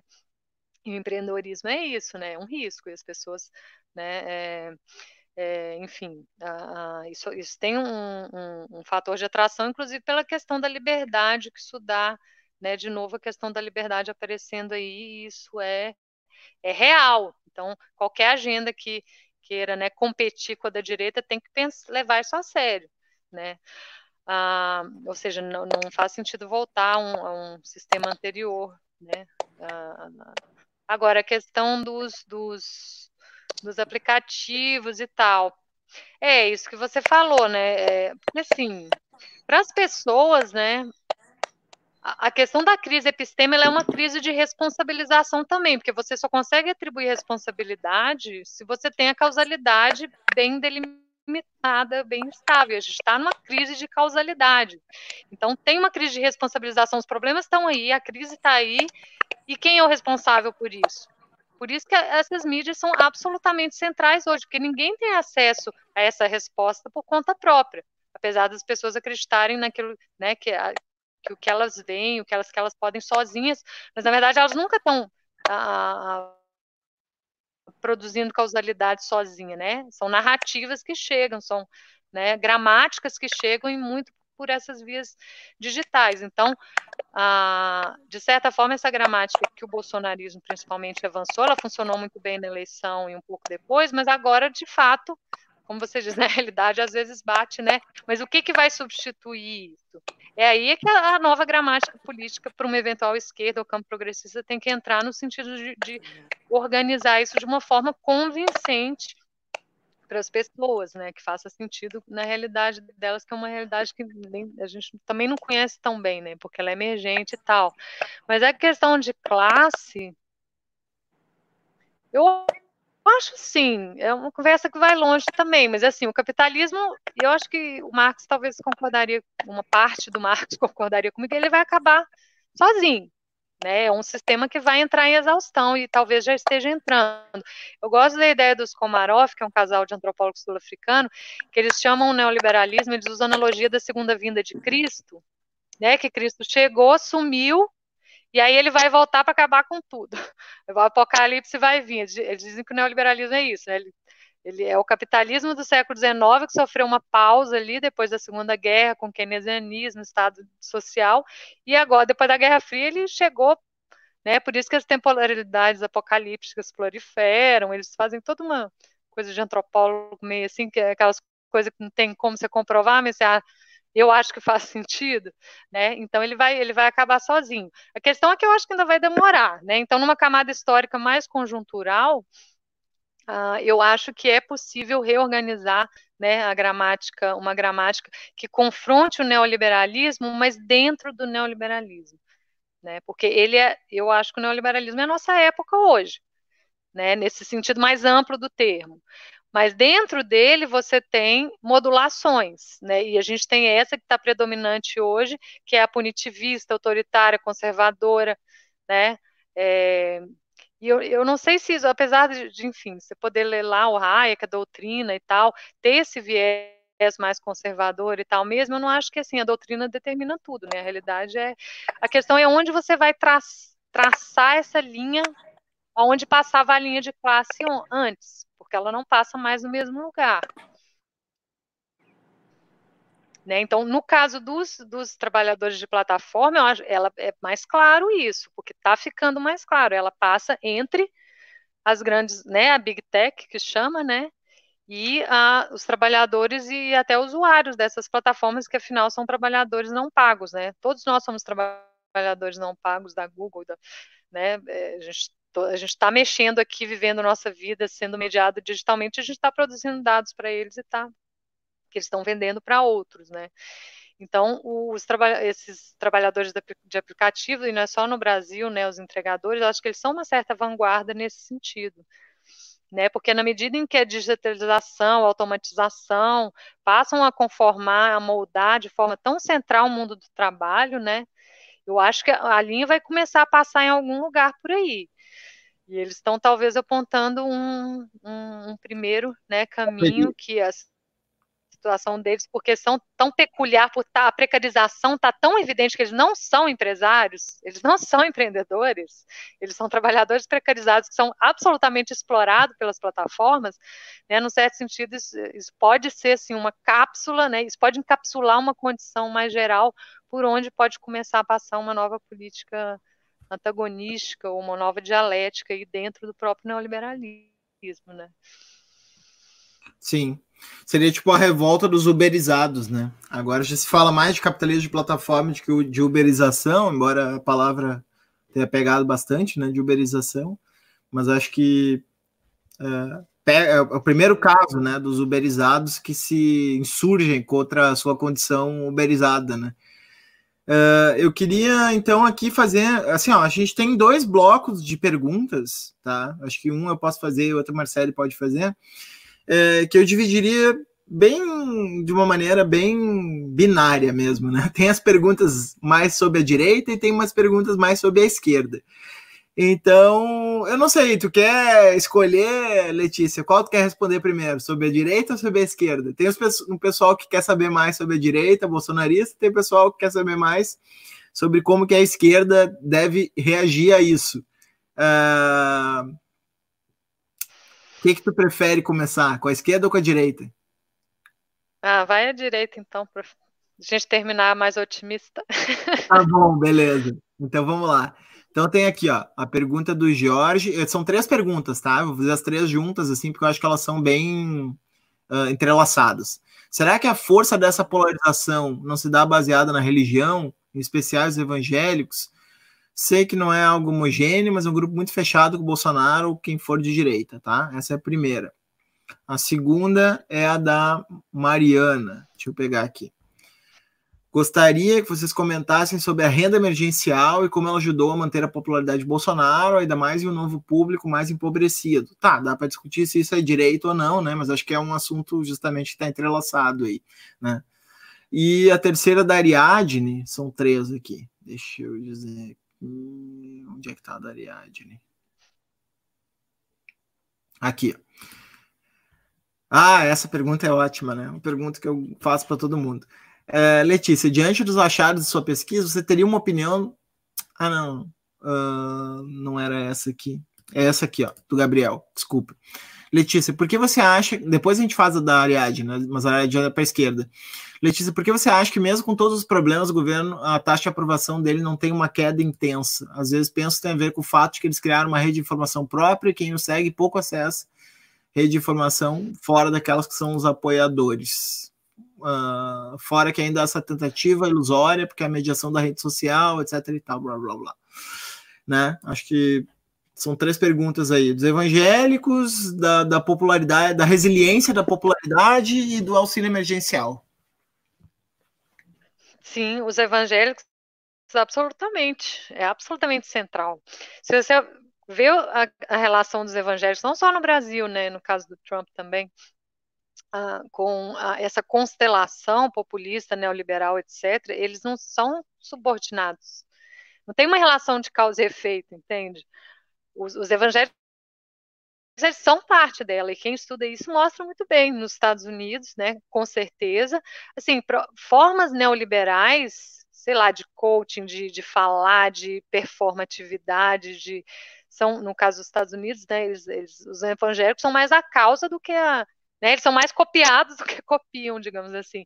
Se você for ver né, vários eh, padrões estruturais comuns, né, é, os evangélicos, o, o, cristianismo evangélico, ele é, ele é parte desse, muito constitutiva, né, dessa, dessa constelação populista neoliberal, com certeza, e, e, e tinha na época da eleição, por exemplo, um, né, a, a, versão você tinha como, quase como a versão secular da gramática populista, que foi a que eu foquei, mas para todos os pontos ali você tinha a versão evangélica, né, as passagens da Bíblia, aquela, aquele vídeo do Malafaia, Deus escolhe as coisas vis, as coisas loucas, aquilo estruturalmente, né, é, é o mesmo movimento populista, né, pegar o de baixo, o que está fora, né, e colocar como quase como o que é tabu, né, como agente da, da redenção completa do sistema, que é o que Jesus foi. O cara que nasceu na manjedoura é o novo rei que vai que aí era um reino que nem era desse mundo, né? Era o reino do, do outro mundo, enfim, isso tudo casa, assim, é muito afinado com, com o discurso de ruptura populista, então eles foram e continuam sendo centrais, né? Ah, mas é para a coisa do neoliberalismo também. Eles são as, as, convergências estruturais, assim, vários autores trabalham, porque não é muito a minha área, né? Mas vários autores trabalham que, que eles são atores, são protagonistas, né? Ah, Aí a outra questão do. A última. Tinha uma é sobre é a renda emergencial. Ah, por que, que ele se mantém, né? Da resiliência se mantém.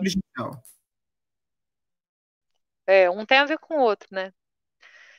É, parte dessa resiliência foi a substituição, dizem, né, do lavajatismo pelo, pelo auxílio emergencial, é o que os colegas que né, examinam mais essas pesquisas de opinião dizem, né?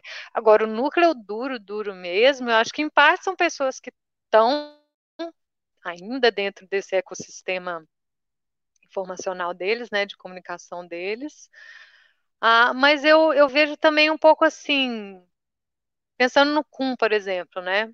Quando você está num momento de transição, você só abandona um paradigma por outro, né? É, isso não está sendo solicitado das, das, pessoas agora, né? Então tem uma certa inércia aí também, eu acho, né? Quem não, não vê o Bolsonaro com desaprovação e votou nele, né, de certa forma aprova ele, mas meio por default, entende? Talvez se houvesse um contexto assim, como um contexto eleitoral, onde a pessoa realmente tem que tomar uma decisão, é ele ou não é, sim ou não, talvez, né, é, não, não, não, né, essa resiliência se mostrasse um pouco mais frágil do que ela é, talvez, né, não dá para saber até acontecer.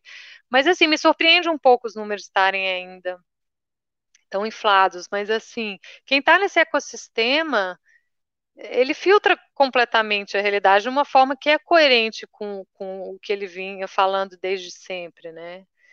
Ele, ele não é visto como ameaça, né, como causando as mortes da pandemia, ele não vem com relação direta absolutamente nenhuma, né? Quem recebe as notícias ainda, né, a partir dessas mídias, Realmente não. E, e, ele, ele faz por onde, né? Ele faz por onde não tem nenhuma atribuição de responsabilidade. Ele não se responsabiliza por nada, né? Ele não é um presidente que governa, que toma decisões e que. Ele está sempre nesse jogo ambíguo e nesse jogo. Ai, porque o inimigo, porque Fulano, porque Ciclano, Rodrigo Maio, STF. Né? Ele nunca, né? ele nunca toma medidas ou tem um discurso, um projeto claro no sentido de se der errado ou dando certo, é ele que vai ser responsabilizado. E se vocês forem, lembram, né? Nem, nem na época da eleição. Quem leu o projeto, como é que é? Ah, como é que chamava isso? O documento, né? Que o projeto de governo, enfim, que tinha que registrar na época, era uma coisa totalmente ambígua, era um PowerPoint, era né, algo que, enfim. Então ele sabe jogar com, com essa ambiguidade de fundo aí, que, que é o nosso ambiente midiático informacional de hoje. Então, acho que Talvez um pouco por isso, né? Mas assim, tem sempre um núcleo duro ali que alguém no Twitter uma vez falou, né?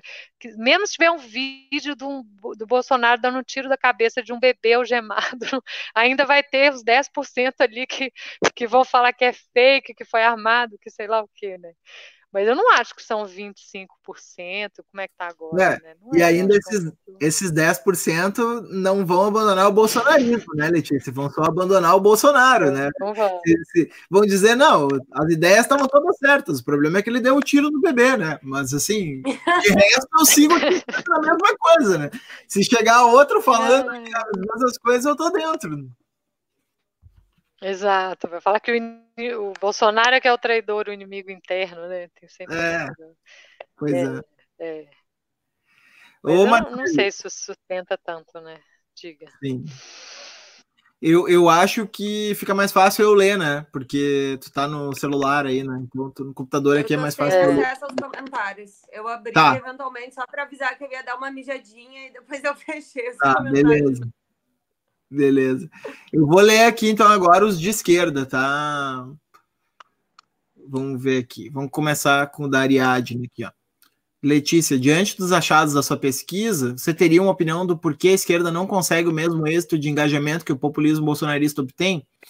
Atenção que tem mais duas iguais, quer ver? Eu vou mostrar. Um, vamos ver aqui, ó.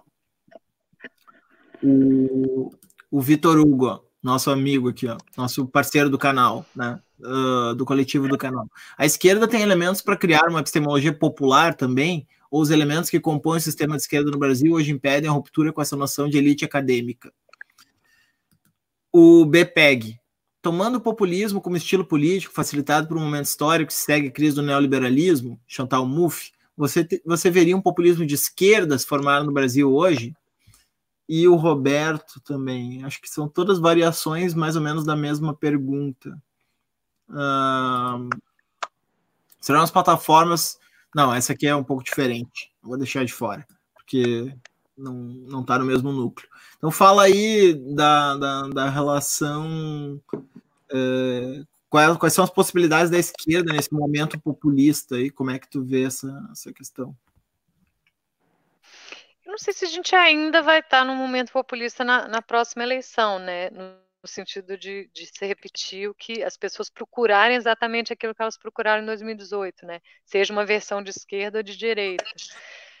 É, mas por um lado, assim, a digitalização da política de forma mais ampla, ela tem padrões populistas no sentido de essas questões básicas, né? De afetos, formação de grupo, o colapso de contexto, as pessoas pensam política não só em termos do que era política antes, isso aí acho que vai continuar, isso aí veio para ficar.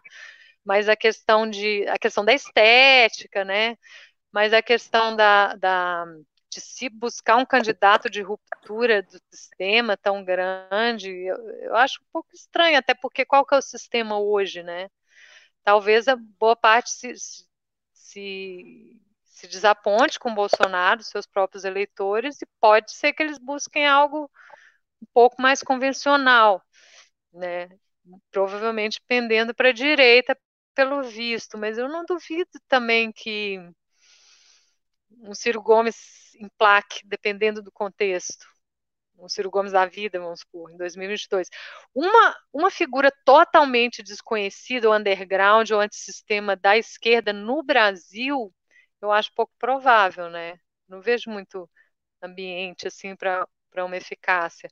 Mas movimentos do tipo frente ampla, um, que talvez meio, né, a questão do PT, que eu acho que ainda está um pouco em aberto, né, porque eu sinto ainda um ranço, né, eu não, eu não faço pesquisa sistemática com isso, mas enfim, sempre prestando atenção e, e né, eu, eu não sei se o ideal seria alguém de outra marca, digamos assim, porque eu digo marca porque durante né, na época da eleição essa coisa do, do, PT versus Bolsonaro foi muito uma coisa visceral mesmo e de, de, os rostos das pessoas e as cores e as marcas e o, né, então ah, ah, né, algum outro tipo de, de né, de, de, de articulação, enfim, que não tenha o PT na frente, eu adivinharia que teria mais chances, né? Agora, tem sempre a questão, uma coisa é o marketing, outra coisa que tem que ser resolvida, né? O marketing digital melhorar, tudo aquilo, né? Mas eu acho que não no sentido de uma ruptura como, como a do Bolsonaro, não tem contexto. Outra coisa é a questão da agenda, né? Então eu fico pensando, não sei o que, que vocês acham, né? Tem a coisa meio Ciro Gomes, assim, de grande projeto nacional, né? Vamos, parece uma coisa meio que voltar para o pré-neoliberalismo, né? Eu não sei muito bem o que pensar sobre isso, porque embora enquanto discurso, eu não sei nem se enquanto discurso isso ainda cola muito, não sei, né? Eu, eu, eu, vejo com simpatia esses movimentos, assim como o da Tatiana Roque, a questão da renda básica universal, porque tem um potencial de construção de equivalência muito grande, né? Você pensa todo mundo que está numa situação de insegurança, porque o que o neoliberalismo traz é isso, né? Insegurança para a vida, é aquela temporalidade de crise permanente. Você não tem um emprego estável, você não sabe como vai ser o dia de amanhã, você não sabe como vai ser o futuro dos seus filhos.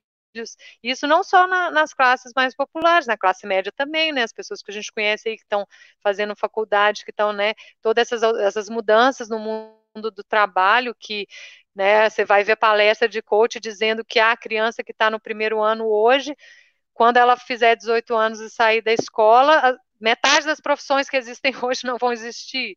Sabe, até coisas desse tipo, nem só de, né, ou seja, um horizonte de insegurança. Propostas desse tipo, né, como a renda básica universal, que visam trazer um mínimo de estabilidade para a vida das pessoas, né, para elas não terem que viver pensando o tempo todo no dia de amanhã, eu acho que elas são bastante promissoras.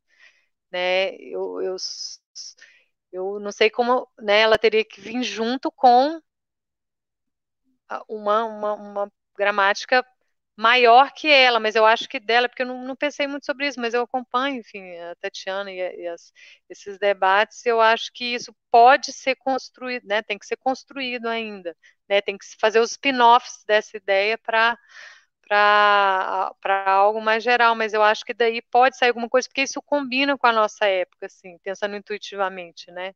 Combina com. E, e é sempre isso: para ganhar eleição, você tem que construir equivalência. Você tem que conseguir esse equilíbrio entre generalidade e particularidade. Então, como você pode extrair generalidade de situações tão diferentes que as pessoas né, vivem hoje?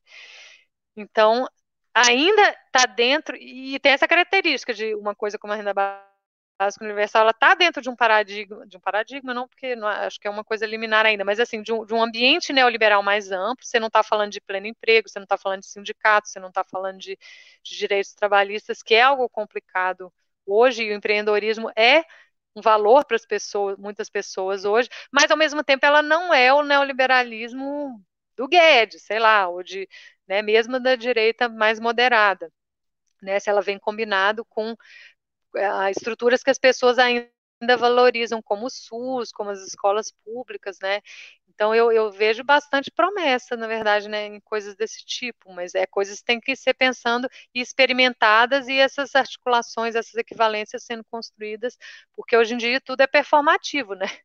Ninguém sabe o que vai dar certo, o que é verdade, o que não é, né? Nesse sentido até que aconteça. Então as coisas têm que ser jogadas para o mundo e né, a era dos grandes projetos e planejamentos, né, a priori, isso o neoliberalismo matou de várias formas, né? Então tem que começar de algum lugar e eu acho que esse é um bom lugar. Não sei o que, que vocês acham. É, não sei, eu é engraçado assim, porque o Moisés está falando sem microfone. Moisés tem microfone. A gente está caminhando pro... Desculpa. Não, eu fiz isso. A gente está se encaminhando. É que eu abri o teu e não abri o meu aqui. É, a gente está se encaminhando para o fim. E, e daí, Marcelo, o que tu quiser falar?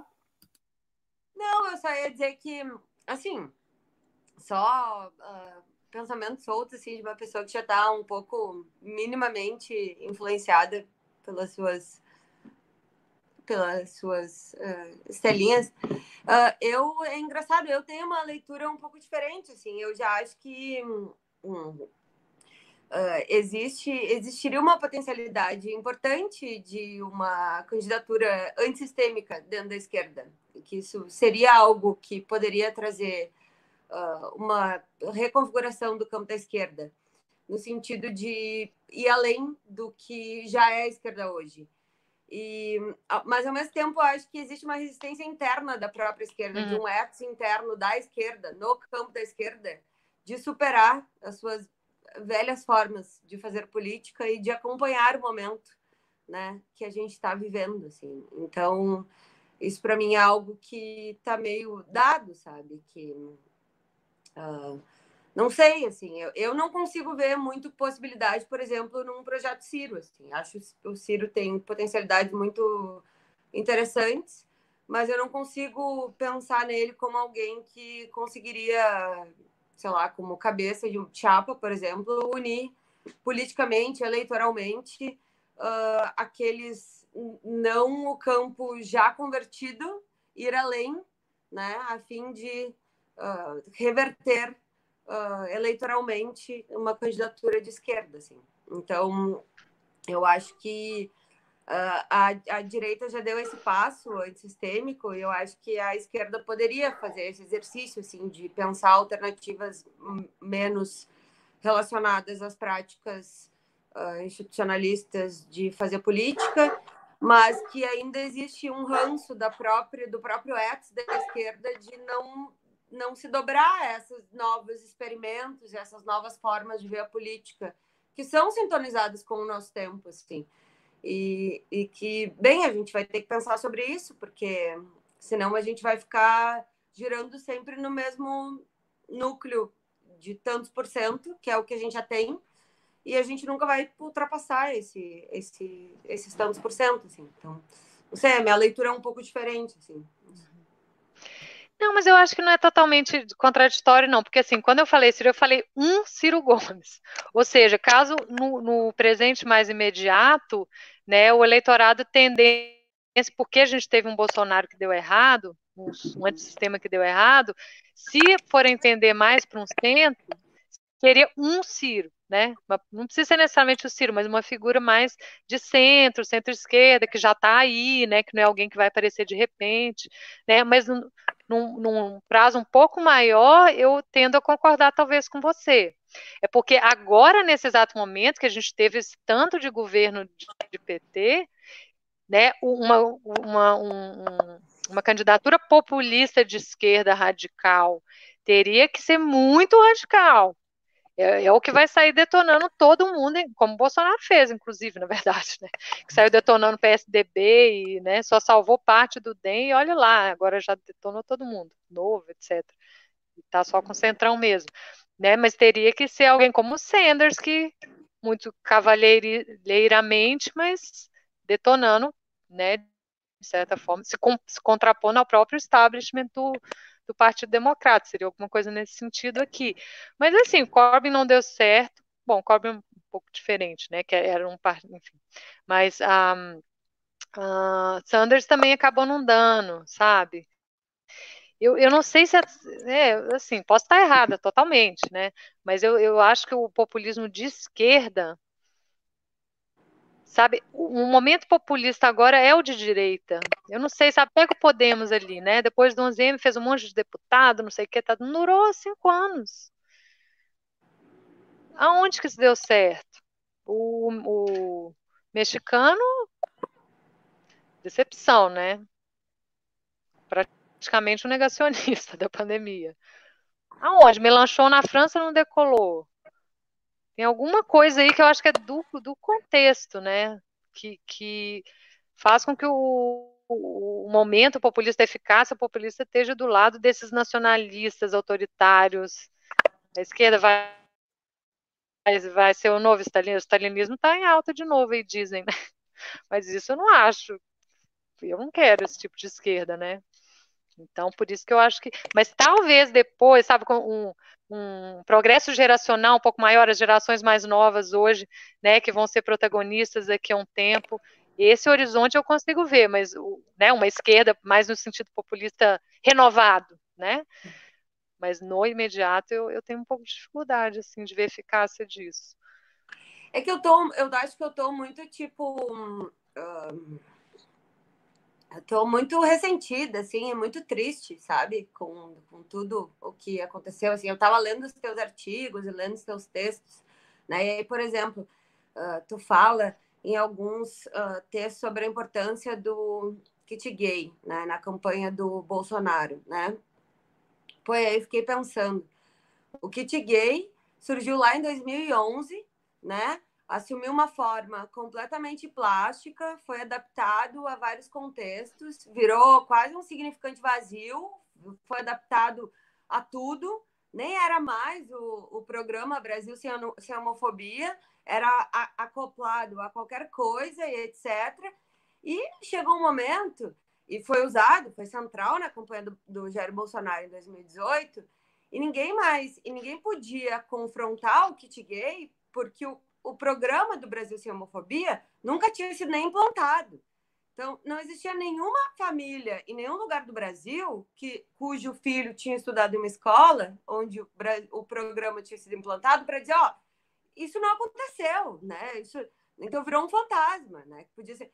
E assim, uhum. isso foi uma, uma moeda de troca de uma prática para salvar o então ministro da Casa Civil, assim, de uma prática da política, de uma estratégia lá de gestão governamental para manter a governabilidade. Então, assim, esse tipo de dinâmica, para mim, já, que eu fico pensando, poxa, talvez se a gente tivesse bancado esse tipo de prática na época, né, a gente tinha tirado a potência dessa ferramenta sete anos depois. Né? Se a gente tivesse dito não, ao invés de sair com uma declaração de ah, o governo não vai fazer uhum. propaganda de opção sexual, a gente vai dizer, não, vai implantar sim, e isso é, né? Sabe? E aí, pô, o que, que, a gente está aí fazendo? E aí ficar renovando isso como ah, essa é a saída pela esquerda, é o que a gente tem para hoje, bah, eu fico deprê, sabe? Fico assim, não sei muito bem o que fazer, vou tomar aqui minha estelinha, dar uma chorada no canto, assim, porra! Vocês me entendem? Não, transforma. Não, transforma isso em mobilização. A gente tem que conhecer melhor nossos potenciais aliados, sabe? Ó, uma coisa que eu acho que é uma lição do, da coisa do kit gay e tal é que política de identidade não constrói equivalência. Como ela veio funcionando até agora. Não que tem que acabar com isso, né? A luta antirracista tem que continuar, né? O feminismo, tudo isso. Mas como vinha né, funcionando até agora, isso em, em todos os lugares, né? E, e a, a, campanha Bolsonaro, boa parte da eficácia dela tem a ver com isso. Essas pessoas querem privilégios à custa da maioria da população, elas querem furar a fila da meritocracia, né? elas querem ah, se acoplar no Estado, né? E ficar ali mamando, enfim, né? Com seus, enquanto seus aliados estão no poder e nós.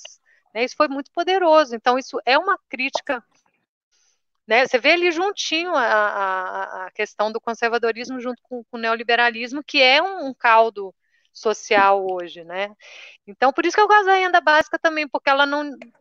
Claro que tem que ter outras políticas ali que né, contemplem né, esse tipo de. essas outras políticas que a gente chamaria mais de identidade, assim, nem, enfim, nem gosto desse termo, mas para vocês, né, é o que todo mundo usa. Mas enfim, porque ela é universal, né? Então, a princípio, como uma base, ela é interessante, porque você não está discriminando a priori, né? E bem ou mal, gente, é, é isso, o povo, né? O Brasil tem 200 milhões de pessoas, como é que você vai construir equivalência entre né, boa parte dessas pessoas? Não é fazendo essas delimitações, né? Essas políticas, eu acho que elas funcionaram em um determinado momento, elas têm que continuar existindo, mas a, né, a, a, a esquerda tem que fazer mais uma dobra em cima disso, né, no sentido de um, propostas mais universais, mas que englobem essas também, essas outras lutas também. Então, todo mundo ali junto, aliado. Mas a, a linha de frente, né, ela tem que ser universalizante, né? É assim que você ganha eleição, é assim que você governa um país desse tamanho de forma não fascista, porque a, forma fascista é fácil, é só você dizer quem não concorda comigo, tchau, vai para Israel, vai para os Estados Unidos, igual eles falavam. Né? Mas é outra coisa que a esquerda não deve não vai fazer. Por isso que a gente está em desvantagem também. Bom, eu queria então é, te agradecer muito, Letícia, pela, pela participação aqui no nosso canal. Foi uma live ótima, né? Foi uma live espetacular. Uh, a gente quer uh, certamente que outras ocasiões desse tipo aconteçam contigo. É, e ficamos muito felizes aí de te, te, receber. Já estamos chegando aí no nosso limite. Eu sempre tento não ultrapassar as duas horas, né? Então é isso. Se tu quiser dar um tchau para a galera aí. Sim. Não, quero agradecer, claro, obrigada. É sempre bom conversar com vocês. Vamos continuar conversando no Twitter em outras ocasiões. Obrigada a todo mundo que assistiu. Assim, questões difíceis mesmo, a gente não sabe o que pensar, realmente, mas a gente tem que pensar junto, né? Então, a, iniciativas como essas, assim, são muito urgentes e temos que fazer mais e continuar fazendo. Obrigada. Então tá, muito obrigado, Letícia, pessoal aí que está nos acompanhando, fez perguntas. Eu tentei reunir várias, assim, teve algumas que não deu para recuperar, porque daí a gente também não pode ficar falando até o, o dia amanhecer, né? Mas uh, acho que deu para fazer um panorama geral aí das, das que foram feitas. E, e, é isso, né? Como é que faz o Marcelo de youtuber, assim? É... Manda breja! Gostou do canal, manda breja. É, é, gostou do canal, manda cerveja, né? Não fica manda curtindo breja nós. Sei lá, curte aí, curte. A gente tá em todas as redes. Curte aí. E é nóis. E ó, a gente agora vai fazer uma série de entrevistas sobre essas questões, políticas de identidade, militância, microfascismos da militância e perspectivas para a esquerda. Semana que vem, novidades. E o sininho? Ah, aperta no Eu não sei nada dessas coisas de YouTube. Não, Letícia. Tchau, galera. Tchau, gente. Boa noite. Valeu. Obrigada.